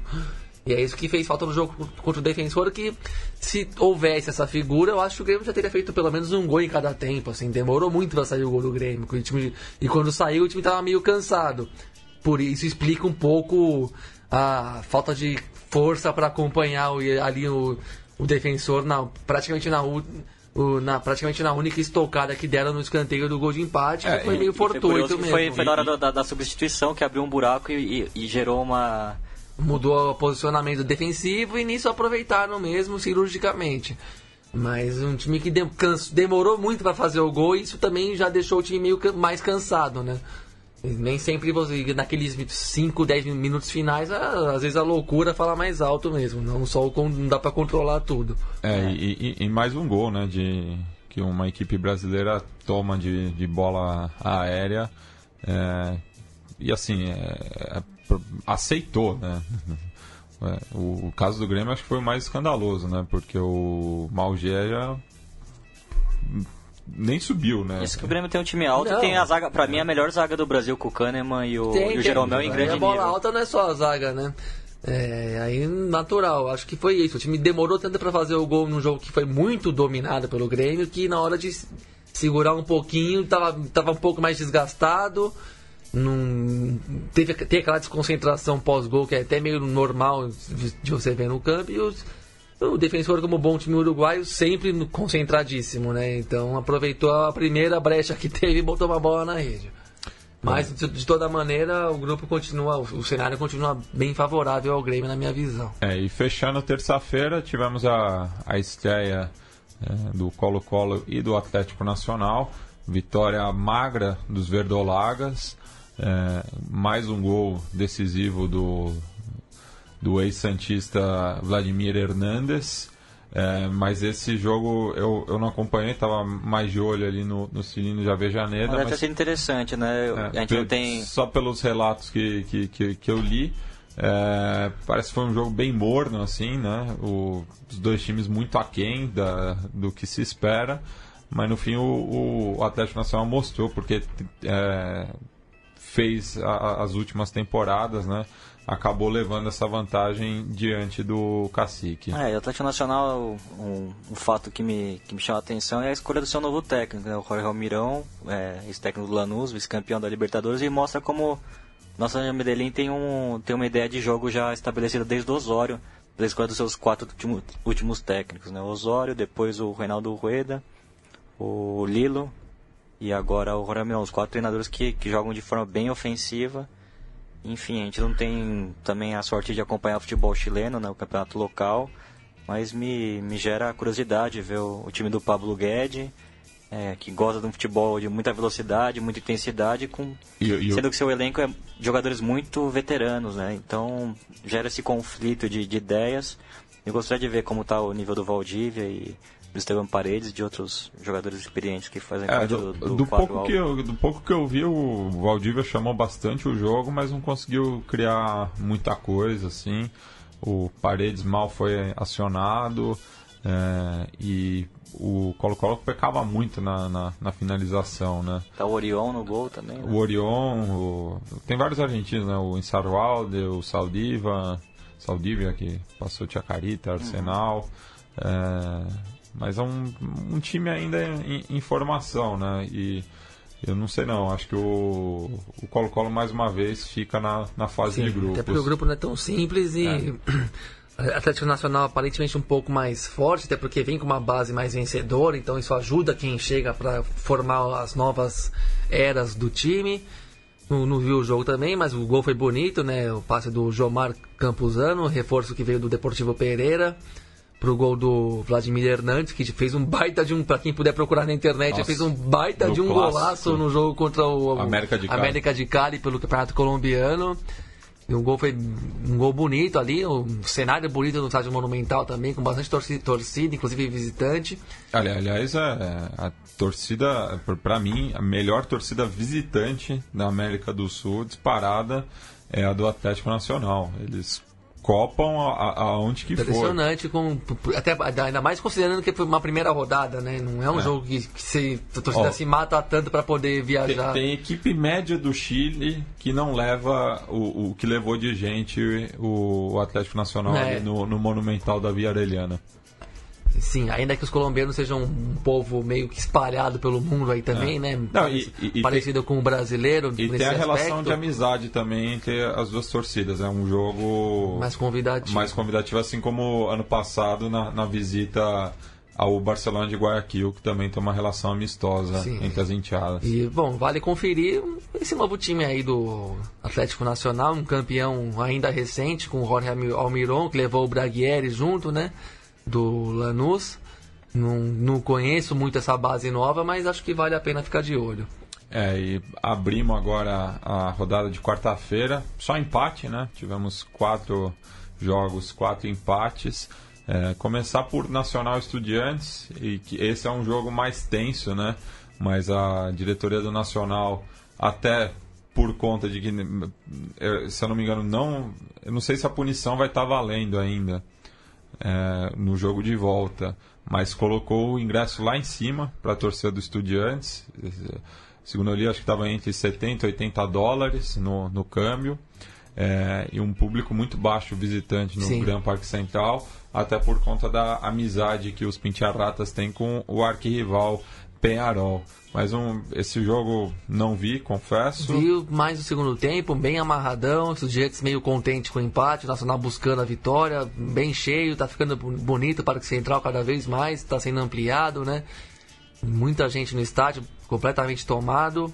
Um clima muito legal naquele lugar ali. Eu gosto muito daquele estádio, já conheci, já fui uma vez em uma partida não do Nacional, mas já conheci o estádio uma vez. Foi no Foi um Wanderers e Wanderers e Palestino. Palestino. É. E muito simpático, só que não tava com as ampliações que agora a gente tá vendo pela televisão aí, com as arquibancadas superiores ali sendo construídas, né? Tava pra, ainda, ainda era um estádio para 25 mil pessoas. Que já Mas tá- é um time bem arrumado e com um ataque que bem interessante, o Tabaré Vildes e o, e o Papelito Fernandes. E aí tem o Gonzalo Berressi no banco, né? Que entrou, tem bastante gol no Esse está fedendo a gol. fe- né? Tá com bastante gols no Campeonato Uruguaio, ainda- mas ainda não é tit- titular absoluto. E tem uma zaga firme também, o Polenta com o, Ari, o, o Arismendi também, É. já recuado com o Jorge. Fusilli. Fusilli que não, não enfrenta o Santos. O Esteban Cone, que eu acho um bom, bom goleiro também. Tem um time... Tem um time razoável, sim, bem organizado. Claro, tem seus limites, até por uma questão de investimento, mas acho que é um time razoável, sim, que merece respeito aí nessa campanha. Até porque, até porque foi calejado por duas fases eliminatórias antes de chegar onde chegou, no- no- nos grupos, e às vezes está mais quente né, para os grandes enfrentamentos, como a gente viu, por exemplo, o Botafogo no ano passado. O Estudiantes com um time de moleque, o Verón claramente aposta pela nova safra de treinadores, jogadores que, que dividiram o gramado com ele, né? É o caso do, do Lucas Bernardi, que, que é um técnico que gosta também de um, de um estilo um pouco mais ofensivo.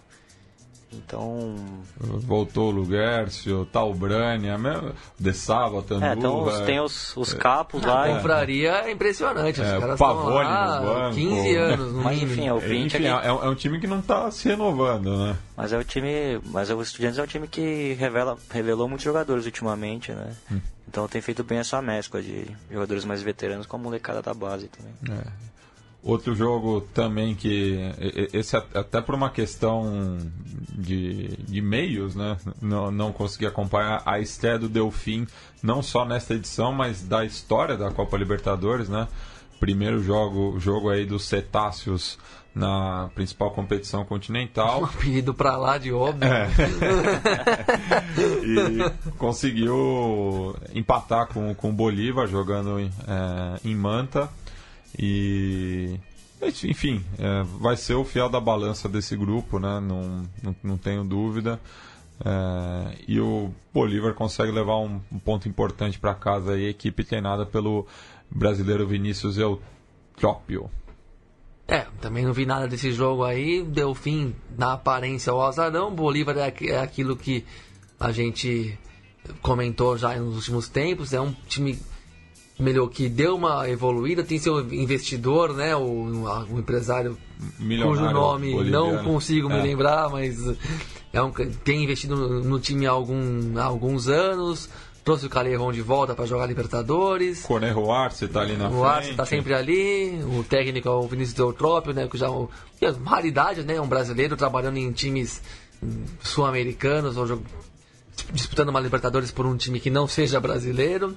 Enfim, é ocupa um papel aí intermediário que a gente vai conferir melhor nos próximos, nas, nas, no, nas próximas rodadas. Por outro lado, o técnico do Delfim é o uruguaio Guilherme Sanguinetti, né? Bastante experiente aí também. Ídolo do, do, no ginásio.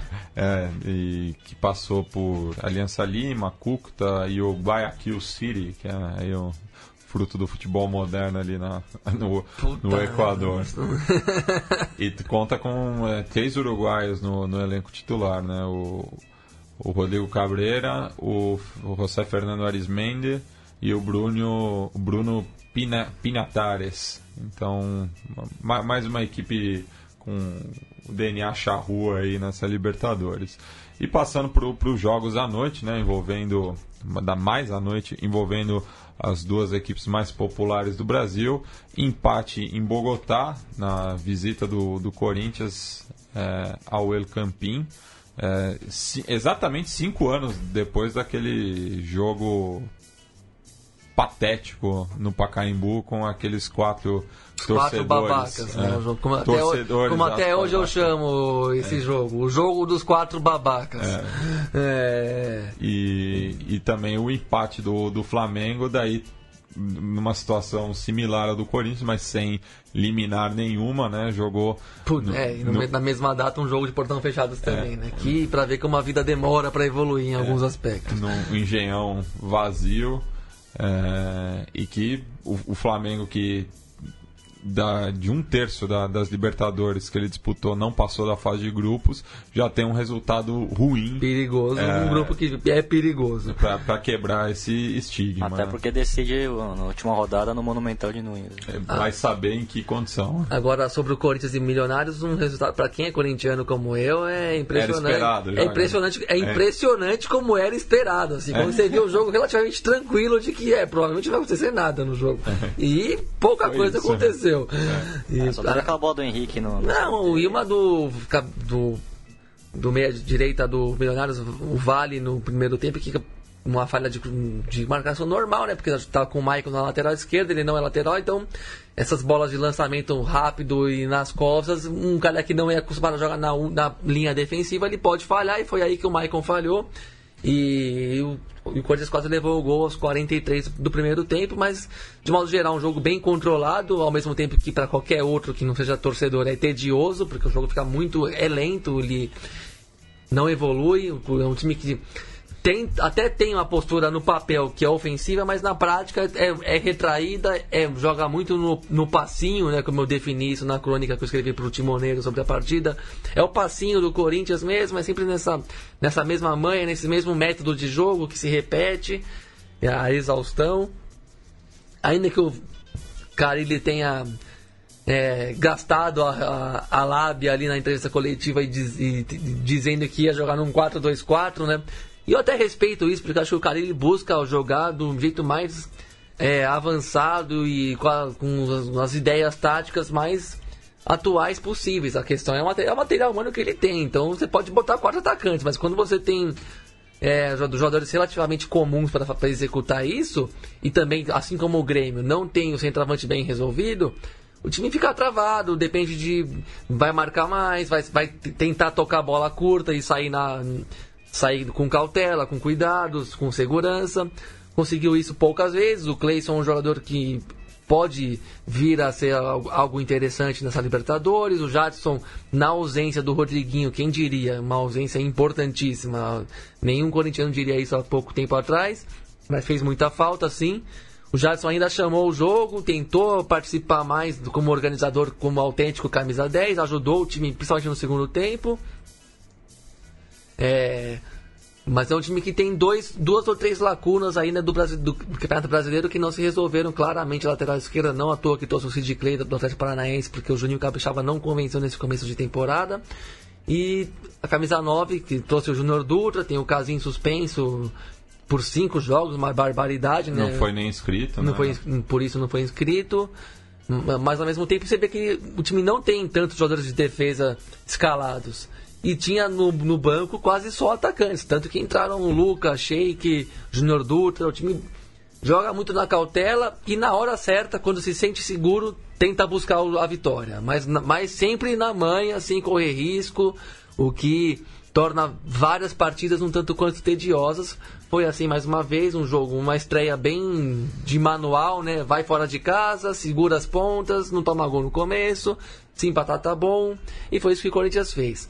Do lado do, do, lado do Milionários, o atual campeão do Campeonato Colombiano, é, não vi grande coisa não no time. Buscou mais, tentou propor mais o jogo, dominou mais o primeiro tempo. No segundo tempo já deu uma caída. É, pode dar para destacar um pouco o, o meia huérfano, né, um nome curioso, que quase fez um gol no segundo tempo numa bola cruzada na área que limpou o Henrique e bateu para fora. Mas não foi um time muito ameaçador, não teve muita criatividade. Não tem jogadores muito chamativos, ainda que tenha uma agressividade né, e uma força física que você respeita, que é competitivo, mas não vi, não vi muito brilho no time, não. Então foi um placar bem protocolar e para quem conhece esse time do Corinthians há anos, tem sido assim o jeito de jogar, especialmente fora de casa, né? E falando de Flamengo e River, Biglia? Ah, o River tá, vive um momento muito ruim, né? Tá em vigésimo lugar da, da Superliga. É, acho que o Marcelo Galhardo vai ter que remontar o time, tem muitos problemas. Me chamou a atenção o Escoco no banco. Ele que, que teve um, uma, essa curta trajetória no River começou de uma forma implacável, né? Aquele jogo contra o, contra o Jorge Wilstermann. Fez uma boa Libertadores ano passado, mas acabou não sei, a meu ver, achei a contratação do, do Prato um pouco sem, sem sentido, né? Até porque o Moura voltaria de lesão e voltou muito bem. É, o Enzo Pérez fez uma partida muito abaixo. É, o Zucolini também, que nova contratação ex-Racing, é, a meu ver, faz uma dupla de, de volantes um pouco lenta com, com o Ponzi. O Ponzi fez um pênalti muito, muito curioso, né? Muito infantil. Não sei se o Ponzi vai ter fôlego para aguentar a temporada inteira também ali como, como número 5. Acho que a idade está chegando também para ele. Tem problemas na defesa também, muitas mudanças na defesa. E eu acho que a certeza, acho que a única boa notícia nesse momento é o Armani, né? Que, que, que esse sim foi uma, essa sim foi uma contratação cirúrgica, até porque o Lux não voltou bem do La Corunha, né? Fez partidas muito ruins. O River tem esse problema no gol desde a saída do Baroveiro. Enfim, o Galhardo já está convivendo isso há um bom tempo, de, é, nessa dinâmica do futebol sul-americano de montar e remontar time dentro da própria temporada. É um técnico inteligente, tem visão, tem moral dentro do clube, tem moral com a torcida. E eu acho que vai ter um. Esse mês de março vai ser um, um mês muito importante para ele tentar achar peças, achar soluções, tentar mudar o esquema. Ele claramente gosta de jogar nesse 4-4-2, ele não abre mão de jogar com dois centroavantes fixos, eu acho que até pelo, pelo bom nível de centroavantes que ele tem no elenco, né? O Escoco com o Mora e, e com o Prato, eu acho que tem que manter mesmo esse, esse esquema. Mas o, o River que, que eu acho que peca de, na, na, falta de. na armação de jogada, né? Mas o Pérez nunca foi esse jogador de armação, ele sempre foi mais um segundo volante, ou um, um meio aberto. O Majada acho que pede, pede passagem também, até por ser um jogador mais dinâmico. Mas é isso. E o Flamengo acho que novamente fez uma, uma nova refugada, né? Em âmbito é. internacional do Flamengo. Acho que um time que está muito aquém do, do, do, seu investimento. O, o Caio Belandi, panelista do lado B do Rio, definiu bem o, o Flamengo é, no cenário internacional. É um, é um labrador, né? É, é grande, simpático e inofensivo. e é, é, isso que o, que o, Flamengo tem representado toda vez que, que, que, que sai, que enfrenta equipe de, de fora do Brasil, né? É uma equipe que não sabe se, se impor. É, mas vou fazer um parêntese aí nesse comentário, porque jogos de portão fechado não são parâmetros. Ah, não, isso com certeza. E isso influencia. Se o Flamengo É. tá ganhando 2x1 com 40 mil a torcida a favor, já a chance de tomar aquele gol que tomou, e ainda foi, o River ainda teve uma certa sorte naquele gol, seria muito menor. E ainda, repetindo, o River achou aquele gol e Lance muito feliz Assim como né? teve o É, eu- eu- erros de arbitragem que foram realmente Também. preponderantes, no, resu- não é chororô, é- foram erros que pesam mesmo no resultado final. E foram, foi errinho que pode, que não necessariamente mudaria o jogo, mudaria. Então acho que também não, se, Flamengo, a pior coisa que o Flamengo pode fazer agora é levar a carga dos últimos das últimas decepções para essa campanha. É. Porque o grupo é difícil. Se não tiver a, a frente alta, né? Se não tiver com a moral alta, se não tiver com a autoconfiança em dia, acredito para botar o pau na mesa na hora que tiver que botar, aí que vai dançar mesmo. O grupo é complicado e tem que ser reconhecido que é complicado, mas time tem. Então, se ficar carregando as, frustra- as fru- as frustrações anteriores para esses jogos que já são difíceis por si só, só vai atrapalhar também. Não, e- E esse contexto, e esse jogo tem um contexto muito bizarro, muito bizarro, fora do normal. Ma- Mas, você citou, né, o, o, o lance de sorte, assim, do, do gol do, do, do gol de empate definitivo do, do River Plate. Mas ao mesmo tempo a bola sobra para o Majada finalizar de primeira, porque primeiro ela atravessou toda a área. É, se eu não me engano, foi o Quinteiro que, que, que tentou cruzar novamente. A defesa rebate. O William Arão não acompanha a jogada. E o Majada finaliza de bate-pronto e sem chance pro, pro Diego Alves, até pela, pela rapidez do, do lance. Assim. Sim.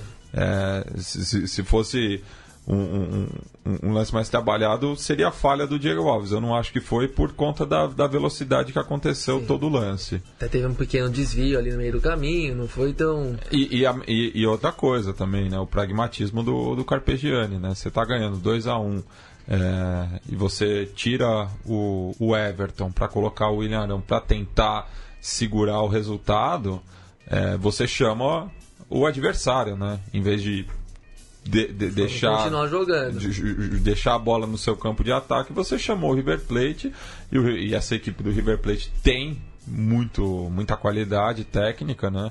É, grande partida do- do- dos uruguaios, né? Porque o Nicolas de la Cruz faz o cruzamento pro Moura e o Majada faz o outro gol, então é, tá aí, né? Belo resultado pro, pro River Plate que consegue um resultado muito bom nesse grupo tão complicado. Bem, passemos para quinta-feira, né? Tivemos três jogos no, no primeiro horário. É, a começar pelo empate em 1 a 1 é, no El Campín entre o Santa Fé e o Emelec. E a estreia do Peixe também, né? Que foi, segundo as palavras do Biglia em off, foi enquadrado pelo Real Garcilaso, né? Não viu a cor da bola. Nossa, foi. Agora, não, só completando o grupo do Flamengo, né? Não deu Ah, pra ver desculpa. Santa Fé e Emelec, mas um, placar bom pra, até pra aliviar um pouco esse empate do- pelo ponto de É. vista do Flamengo. Esse empate também já fica um pouco interessante porque mantém todo mundo igualado, o que também já reforça o equilíbrio do grupo. É, como a gente disse antes, o mais um gol do Wilson Morello para conta, para lembrar também, o, artilheiro do- da Libertadores está encantado, mas é um time que não tem muitas, tantas semelhanças com aquele que o Santa Fé é campeão da Copa Sul-Americana 2015, mas que ao mesmo tempo é um time bem competitivo e experiente o bastante para enfrentar o grupo. Não sabemos, não, não sabemos quem vai passar, porque é um grupo difícil. O Emelec é o campeão equatoriano que tem marcado presença em muitas competições sul-americanas aí, né? Uma hora vai conseguir furar um pouco mais o seu o seu limite histórico de parar em fases de oitavas, quartas, né? Tem que merece o respeito aí dos rivais. Um placar bom, um jogo que aparentemente foi bem equilibrado também, mas que mantém o grupo em suspense total, né? O só para registrar aqui o gol do Emelec do Angulo também, né? Do jogador que já tá já tem a sua rodagem ali também e bom, acho que alivia um pouco essa frustração que muitos flamenguistas têm carregado nos últimos tempos aí. Sim, e falando agora do. Agora do, Santos e Garcilaso, deixa pro Bilha que viu melhor essa partida. É, o Garcilaso conseguiu exercer uma pressão logo no início. É um time que chuta muito de fora da área. Claramente acho que foi um, uma estratégia do time. De, foram muitos arremates ali contra o, o gol do, do Vanderlei. Usou muitas laterais também. Acho que estudou bem o Santos. O Santos tem essa dificuldade, não teve reposição né, nesse setor. É, o Jean Mota sofre muito ali por aquele lado. E tanto é que o primeiro gol sai ali numa, numa jogada de linha de fundo. É, também acho que o Santos é, tem, tem problemas também no, do meu campo para frente. Eu não, não vejo o Vecchio com, como um jogador para organizar o meu campo. Acho que não é um jogador altura do Lucas Lima ali para o setor de, de criação. Também o Renato já numa fase já decadente. O Copete e o, e o Sacha. O Sacha até que começou bem a sua passagem aqui pelo Santos, tem feito boas partidas. Acho até um dos melhores jogadores ali da, do Santos. Mas enfim, um time que sem muitas ideias, com alguns problemas de formação, acho que que, que o Jair vai ter, vai ter dificuldade aí na, na remontagem desse time do Santos. Um resultado muito ruim também, porque o grupo é muito perigoso, né? Como a gente falou, o Nacional tem um time muito arrumado e o Estudiantes também acho que vai dar peleia. Então, um resultado muito ruim para o Santos e uma noite de, de esperança para o futebol peruano, né? Acho que tanto o Garcilaso como o Aliança, a gente vai falar mais à frente, fizeram tiveram uma boa estreia depois de, de momentos muito ruins do futebol peruano nos últimos tempos. Isso. E já a estreia do Independiente, né, eh, nessa Libertadores, que não disputava desde 2011, quando pegou um grupo casca naquela ocasião, né, era Penharol, Atlético Nacional, se eu não me engano, não, me, me falta o, o, o, o quarto nome, mas o o Independente acho que sentiu essa ausência, né? E assim como o Santos, a camisa só não bastou. É, a equipe local, em ambos os casos, foi dominante e volta com essa derrota para Vejaneda, que pode custar, né? Já que o, o, o, Lara cumpre esse papel também do, do fiel da balança é, no grupo de Corinthians e Milionários. Ah, o Independente sofre muito é, com a ausência do Talhafico, é, que era o seu melhor defensor, que foi vendido. É, o Sanches Minho foi puxado ali para a posição de lateral esquerdo, onde ele começou no Boca Juniors, mas claramente o Olan não gosta, prefere usá-lo como volante pela esquerda. Ele é um jogador que na, na defesa tem um pouco mais de deficiência. É, mas enfim, o Independente é um time muito, muito bem armado, um, um time que joga com muita inteligência tática, mas acho que falta talento na frente também. A, a ausência do barco é muito sentida. É, de repente que tem acho que bons nomes no meu campo, principalmente a, a chegada do Gaibor acho que deu qualidade de, de passe, né? Ele é um bom jogador. jogador até que, a meu ver, fugiu do radar de, de grandes times brasileiros, podia podia ter sido contratado por algum é. time grande aqui no Brasil. O... Até porque ele tem jogado muitas Libertadores pelo Emelec em bom nível. É... O Jonathan Menendez, que veio do Tajeres, né? Também uhum. bom, bom ponta. É, o Tajeres que faz um campanhão na, na Superliga é, atual. atual vice-líder. Enfim, mas depende que eu vejo que tem deficiências. Isso é uma notícia. É, também a gente pode falar um pouco do âmbito político. Eu acho que Independente tem problemas econômicos. É, a AFA é, acionou o clube né, por, por dívidas e, pode perder pontos. Pode perder pontos e, e ter sua renda confiscada do, de direito de televisão da Superliga. O que, que mostra também que houve um racha entre o, o, o Tapia e o Moyano. Né? Não, exatamente. Eu acho que tem a, algo até maior ali que a briga do Mojano com o Macri. O né? Macri do... e, o, e o Tapia é aliado do, do Macri, como a gente tinha é, ressaltado no, no programa anterior lá com todo o, o staff né, do, do, do futebol argentino, os postos de comando, estarem ocupados por é, reconhecidos torcedores do Boca Juniors. Então é bom ficar de olho também nas arbitragens contra o Independiente. A gente falou na semana passada da semifinal da Recopa. A final da Recopa foi muito polêmica, os dois jogos. O Independiente, a meu ver, foi prejudicado pela arbitragem. Então é bom ficar atento também com, com os bastidores. O Independiente está tá sem moral, né? tanto na AFA como consequentemente na Comebol. E destacar também o golaço né? do, do Lara, do, do Carlos Sierra equipe que tem menos de 10 anos, faz sua segunda participação na Libertadores. É, no seu debut também ganhou de outro argentino, o News Old Boys. É, eu até por ter começado a assistir o, o jogo em Cusco e, e fui trocando de canal para a partida ali em Bar, Barquisimeto, Barquisimeto, né? Fiquei confuso, né, por conta do, do, uniforme, né, o Independente de preto, o Lara de vermelho. Eu falei, nossa, mas o Independente está perdendo, mas está indo para cima. Não, era o Lara que tava, é, não estava se contentando só com o, a, a, vitória transitória, né, que acabou sendo definitiva e ainda perdeu um gol feito no, no, no final do jogo. É, então, grande domínio da, da equipe venezuelana. É, e agora passamos para os jogos de, de, fundo né, da, da noite.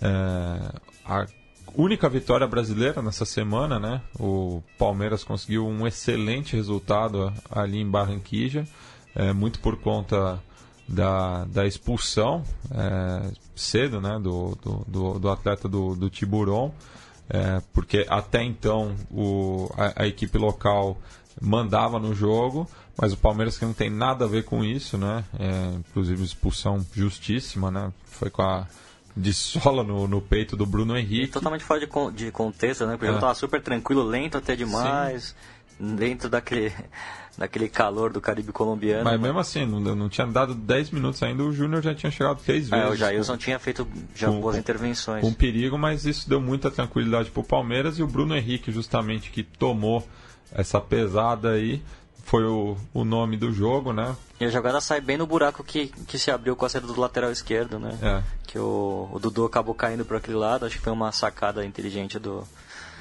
do Roger. É, eu, Vem do lançamento do Felipe Melo, ele abre a jogada e tem um buraco ali na, bem no, no setor esquerdo da defesa. Que mas, o, o Mier não conseguiu recompor. Mas né? eu confesso depois desse jogo eu passei para assistir o Aliança e Boca e não, não me arrependi, foi um bom jogo, depois a gente vai falar mais à frente. É, Mas segundo o relato de palmeirense, o Palmeiras fez uma partida é, razoável, não fez uma grande partida. É, foi até um jogo Mas lento. pelo que eu vi do segundo tempo, controlou completamente mesmo e não... Ah, não tinha como. Não tinha como é. ter muita reação, o time já, o Júnior já desconcentrou muito, o Palmeiras muito à vontade, foi senhor da partida mesmo, momento algum, depois desse 1 a 0 com um homem a mais, momento algum pareceu que o jogo teria outro resultado que não fosse a vitória do Palmeiras o e Jonathan... acabou sobrando mesmo em campo, até goleando de um jeito que quase nunca um time brasileiro faz num jogo na Colômbia, né? O Jonathan Alves, que tinha sido o algoz do Palmeiras ano passado, né?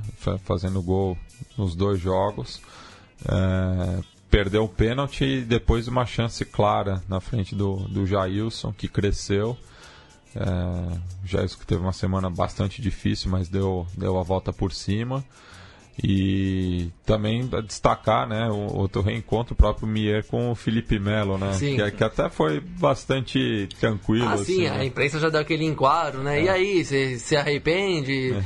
E com a pressão que tem de, por posturas politicamente corretas dos jogadores hoje em dia, os dois já é, aceitaram botar um pano quente ali, dizer que não tem nada demais, até porque não, não tem nada entre eles dois. Foi uma briga Sim. entre dois times, não entre duas figuras que se odeiam é, particularmente. Então, não é muito assunto, na verdade, isso, mas reflete como o futebol de hoje busca enquadrar os, as figuras em, no, em comportamentos padronizados, né? Nem vou, não, não tem muito o que julgar em cada um, independente do que cada um pense da briga do Palmeiras e Penharol e foi até meio sem justificativa mesmo no ano passado, mas os jogadores em si não foram os únicos responsáveis, os dois não foram os dois exatamente que criaram aquele caso todo. E acabou que ficaram como os bois de piranha de uma história que envolve muito mais gente, né? Isso. E Mas é um time com muito potencial, né? Claramente a expulsão condicionou, mas. É, mas. Me chamou a atenção uma dupla de ataque com o Alves e o Teófilo, com o Chara aberto de um lado, o Mier também é bom mas jogador. Mas é jogo que é que um grupo que existe mentalidade vencedora, como se, como se tornou clichê dizer. Você não pode ter uma expulsão com 10 minutos de jogo num jogo tão importante, que é, um, é uma, esse resultado já um, condiciona uma, um pouco da sorte do Júnior. Até porque o Júnior agora já tem um jogo decisivo contra o Boca na, na não, próxima rodada em La Bombonera. É. Uma estreia pro time desastrosa. colombiano desastrosa e condiciona muito o andamento do grupo, até porque, pelo que foi no outro jogo, a gente não pode descartar a aliança, né? É, eu queria que o Bia falasse melhor aí do quadro íntimo. Então, eu primeiro falar um pouco da torcida, né? O jogo foi no Estádio Nacional e tinha, para mim, foi um dos é, acho que foi um jogo que teve um dos melhores ambientes, assim, muito lotado, a torcida do Aliança muito participativa, cantou o jogo inteiro. É, enfim, eu pelos relatos do Thiago não consigo também acompanhar a liga peruana como, como eu gostaria, mas segundo os, os, os relatos do nosso grande Ricardo Fernandes do Thiago, torcedor do Aliança que estava presente no jogo, é, sempre muito crítico a essa equipe do, do Pablo Bencoechea, mas o que eu vi em campo foi um time muito bem organizado, muito aguerrido, com aquele DNA uruguaio mesmo. Time que chegou um pouco mais junto nos momentos que, que deveria, deixou a partida mais tensa, mais equilibrada. É verdade que o Boca teve mais domínio, mais posse de bola, é, e tem um ataque realmente muito, muito interessante. É, gostei da partida do Tevez. Eu, eu esperava o Tevez num nível um pouco mais baixo depois dessa temporada na China. Mas o Tevez claramente é um, é um cara que não faz corpo mole, ainda mais camisa do Boca, que é o time do coração dele. Um jogador que, que vai pro pau mesmo, que, e, e é um luxo ter o, o Tevez jogando aqui na América do Sul. Ele, ele que joga na posição mais, mais fixa na área, né? É, como um homem mais avançado, centralizado, mas ele sai bastante da área, é, cria bastante jogada, deixa todo mundo na cara do gol, como foi no lance que ele deixou o Cardona na cara do gol. O Cardona acho que foi o grande nome do Boca muito bom jogador, apesar do, do sobrepeso ali. Mas é um jogador que, que dá pausa, que é inteligente, tem o último passe, tem um bom remate fora da área, é, bom tiro de bola parada também. É, meteu uma bola na trave, o teve outra chance de meter um, um chute na trave. No final, o Aliança teve duas chances de fazer o gol: um com o Asquez, que é um volante que acabou entrando e deu um, deu um pouco mais de gás pro, pro Aliança. É, o Alejandro Holberg, que foi o jogador mais mais solto também, jogador é conhecido pelo, pela torcida de São Paulo, ele fez o gol pelo, Sim, pelo, pelo César, César Vallejo contra o São Paulo. Cujo avô era jogador da seleção uruguaia, é, disputou a Copa de 54, inclusive marcando um gol contra a Hungria, muito que, que deu uma sobrevida para o Uruguai naquela semifinal mas desperdiçou uma chance no que não dá o Catito no... Ramírez livre ali na, na grande área é, e pode fazer falta num grupo tão disputado como esse. Sim, agora tem um jogo chave contra o Palmeiras, Aliança que, que festejou o empate contra o Boca, é, lendo o diário El Bocon, é, elogiaram a postura da equipe, também ao, ao, ao aguerrimento e, e, festejaram o empate contra o, contra o virtual bicampeão argentino. E agora vai para um jogo importantíssimo na próxima rodada contra o Palmeiras aqui em São Paulo. É, que eu acho que até um empate também para a Aliança não seria um, um mau resultado para para vislumbrar uma, uma classificação caso vença os confrontos contra o Júnior Barranquilha. Bem, não teremos jogo na semana que vem. Há uma pausa, assim como Conexão Sudaca, não teremos edição é, na próxima semana questões de agenda, mas a rodada da semana que da, da outra semana, né, começa na terça-feira, dia 13 Começa com Atlético Tucumã e Libertar, é, ali no norte da Argentina, e enquanto que o Cerro Portenho recebe o Defensor em Assunção, no mesmo horário de Vasco e Universidade de Chile, provavelmente em São Januário, né? Não sei se o, se o Vasco. São Januário, vai... com certeza. Sem Maracanã ainda? É. Certamente. Já na quarta-feira, o Bolívar recebe o Colo-Colo é, no Hernando Siles. É, o Flamengo visita o Emelec ali no George Capital, enquanto que o Atlético Nacional recebe o Delfim é, no Atanásio Girardot. Já o Corinthians re, é, faz sua estreia em casa contra o Deportivo Lara às 9h45. E fechando é, essa rodada daqui duas semanas, o The Strongest recebe o Penharol, estreia de ambos na, na competição é, também no Hernando Siles. Mesmo horário de Santos e Nacional. Esse eu não sei ainda se está definido se é Vila ou Pacaembu. É. É, afinal, o, o, clássico contra o Corinthians pelo Campeonato Paulista será no Estádio Municipal. E fechando, o Independente recebe o Milionários no Libertadores de América. Bem, a gente vai passar agora para o nosso quadro. A gente teve o Observatório do Racismo no começo. A gente vai baixar o Alberto Dines aqui e fazer o observatório da imprensa.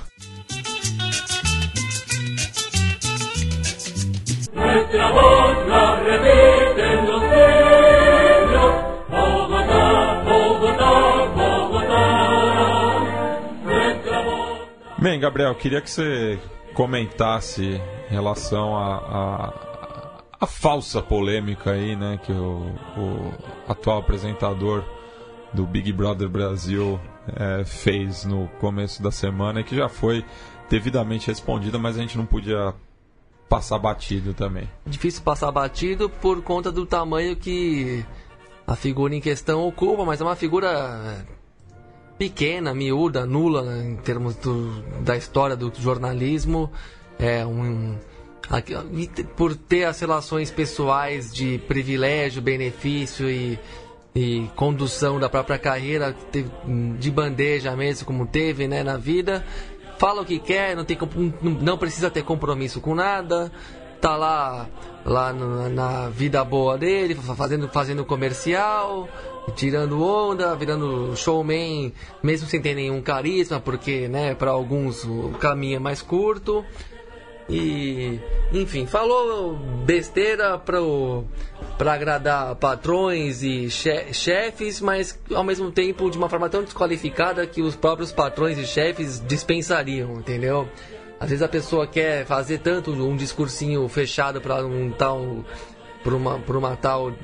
É, para um tal grupo, para um tal direcionamento até político, ideológico, que baixa demais o nível e acaba const- co- criando constrangimento, né? Falar de que o futebol não, ou esporte de modo geral não, não é lugar para política, é, é- primeiro mostra uma ignorância absurda da história da coisa, segundo mostra que como para ele é um discurso ar- arbitrário, porque é evidente que na posição que ele está convém muito, até porque ele recentemente na eliminação do em um desses paredões do- daquele programa grotesco que ele apresenta, ele falou que representatividade não, não leva a lugar nenhum. Pra ele que. Como que não leva? Ele, ele só ocupa o lugar que ocupa graças à representatividade do pai ou sei lá de quem na empresa em questão. Primeiro É do pai. Um Gil- palhaço. Vamos falar, vamos falar português, claro. Gilberto Leifert, ex-diretor de Relações Institucionais da Rede Globo de televisão. Então é palhaço, porque nem teve, nem teve que acabar a faculdade pra estar onde tá, né? Por acaso alguém que não acaba a faculdade chega onde esse bosta chegou? Tipo, bom, já falando, É. cê- como você disse, sem meias palavras. É, enfim, um discurso cretino, mal intencionado, que parte de uma capacidade de elaboração el- e- é, baixa e ao mesmo tempo que faz questão de ser cretino mesmo, é, intelectualmente raso, porque tá para ele tá tudo certo na vida, tá, tá tudo resolvido. E bom, se é, realmente, por um lado, eu, eu acho que eu não quero politizar o futebol em tudo, o esporte em tudo. A gente não gosta de futebol, de esporte, porque tem um lado político. O que a gente se encantou por essas coisas quando a gente nem pensava em política. Então é claro que, sendo honesto, eu não quero ver tudo sendo, sendo politizado.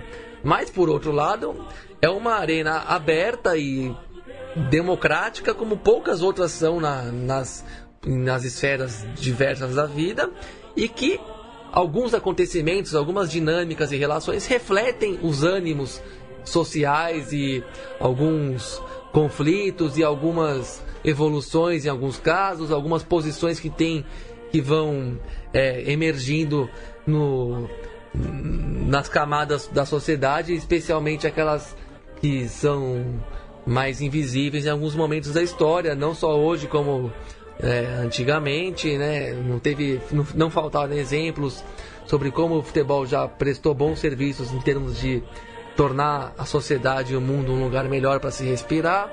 Não, não que tenha essa obrigação de ser assim toda semana, mas é bom que ele reflita o chão social, a vida real. E vai continuar sendo assim.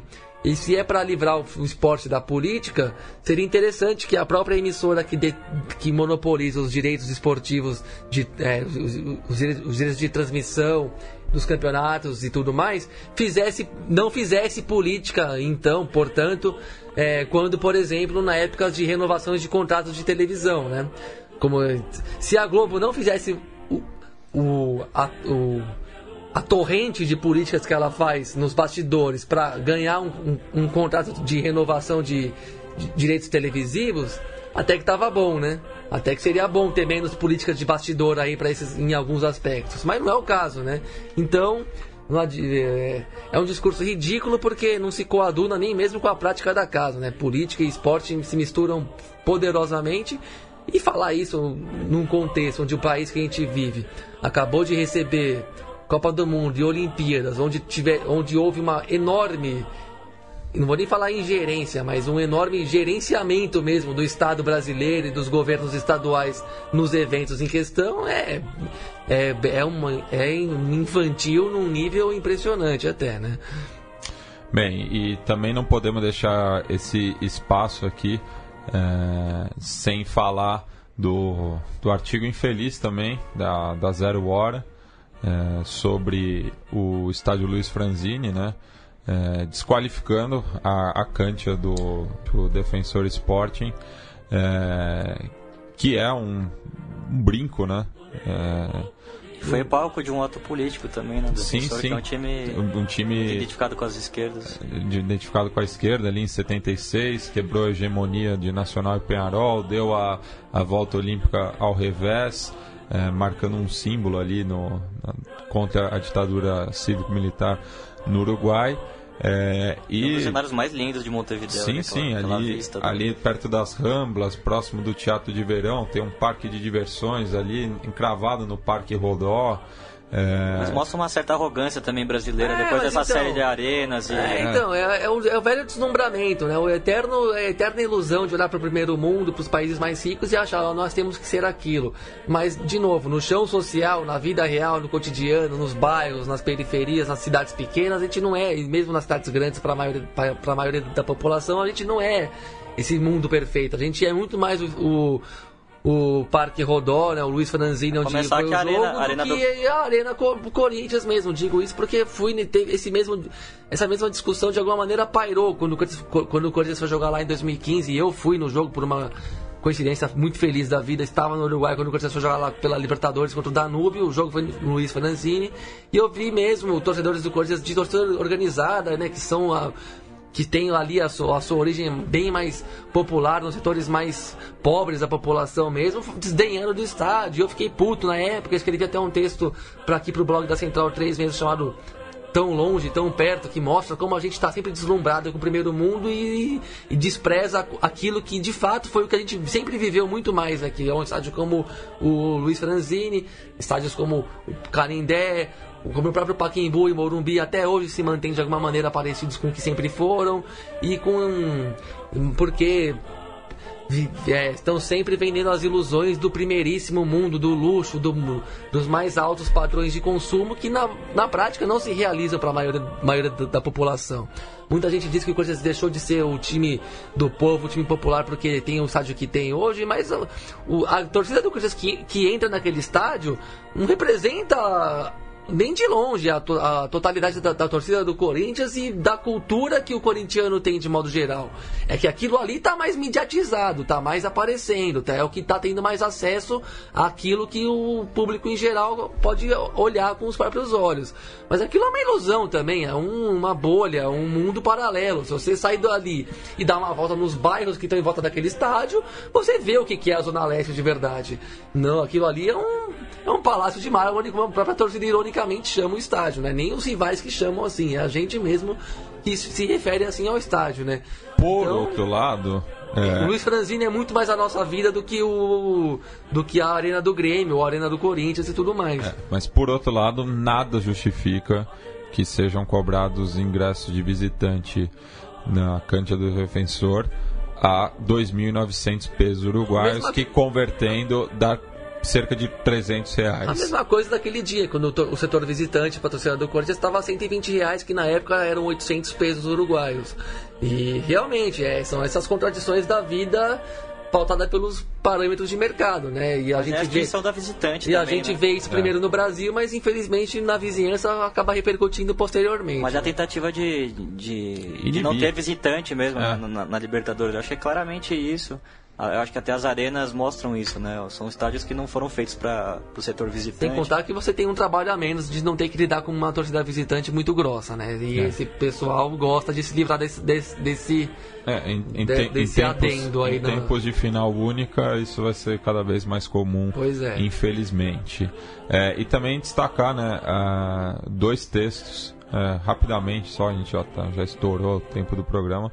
A revista Um Cânio, é, brava publicação também, que, quer dizer, não, não, não está indo mais para os quioscos, né? Tem só o, o site agora, mas escreveram um artigo sobre a cobertura de Flamengo e, e River Plate, eh, no qual o repórter de campo Marcelo Benedetto cometeu várias gafes, desconhecendo totalmente o, o futebol brasileiro. E por outro lado, eh, a- ali no Uruguai, a Zona Mista, também um site muito bacana de acompanhar, eh, criticou muito a cobertura da Fox, da mesma Fox Sports, eh, no duelo entre eh, Nacional e Banfield. Então fica aí a indignação também com, com a imprensa, eh, não só do Brasil, mas do, da Argentina também. E eh, a gente vai encerrar esse programa, mostrar mais uma vez como o futebol e a política andam lado a lado, são indissociáveis, eh, já que o hit do verão, como está sendo conhecido na Argentina, é o cantito eh, Maurício Macri La Puta que lo parió.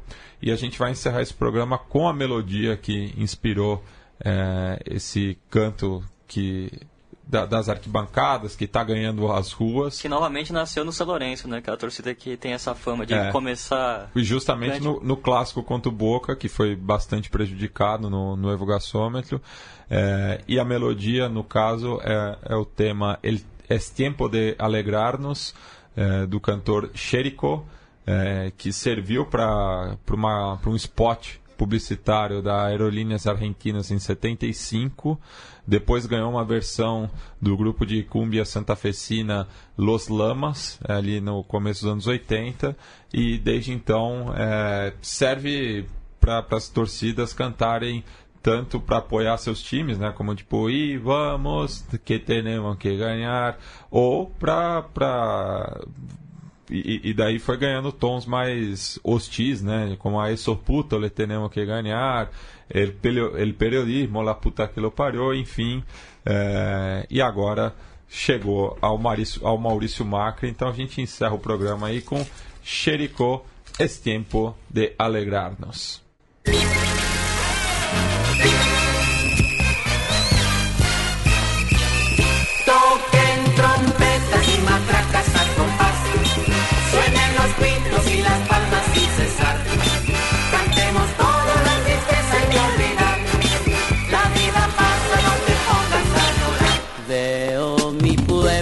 otra vez vuelve a reír. Es mi país que ha comenzado a revivir. Atrás quedaron las tristezas y el dolor. Vuelven los días de dicha y felicidad. No te detengas y alegra tu corazón. Ven y conmigo quiero verte sonreír. Dame tu mano y empecemos a correr. Después de un rato me darás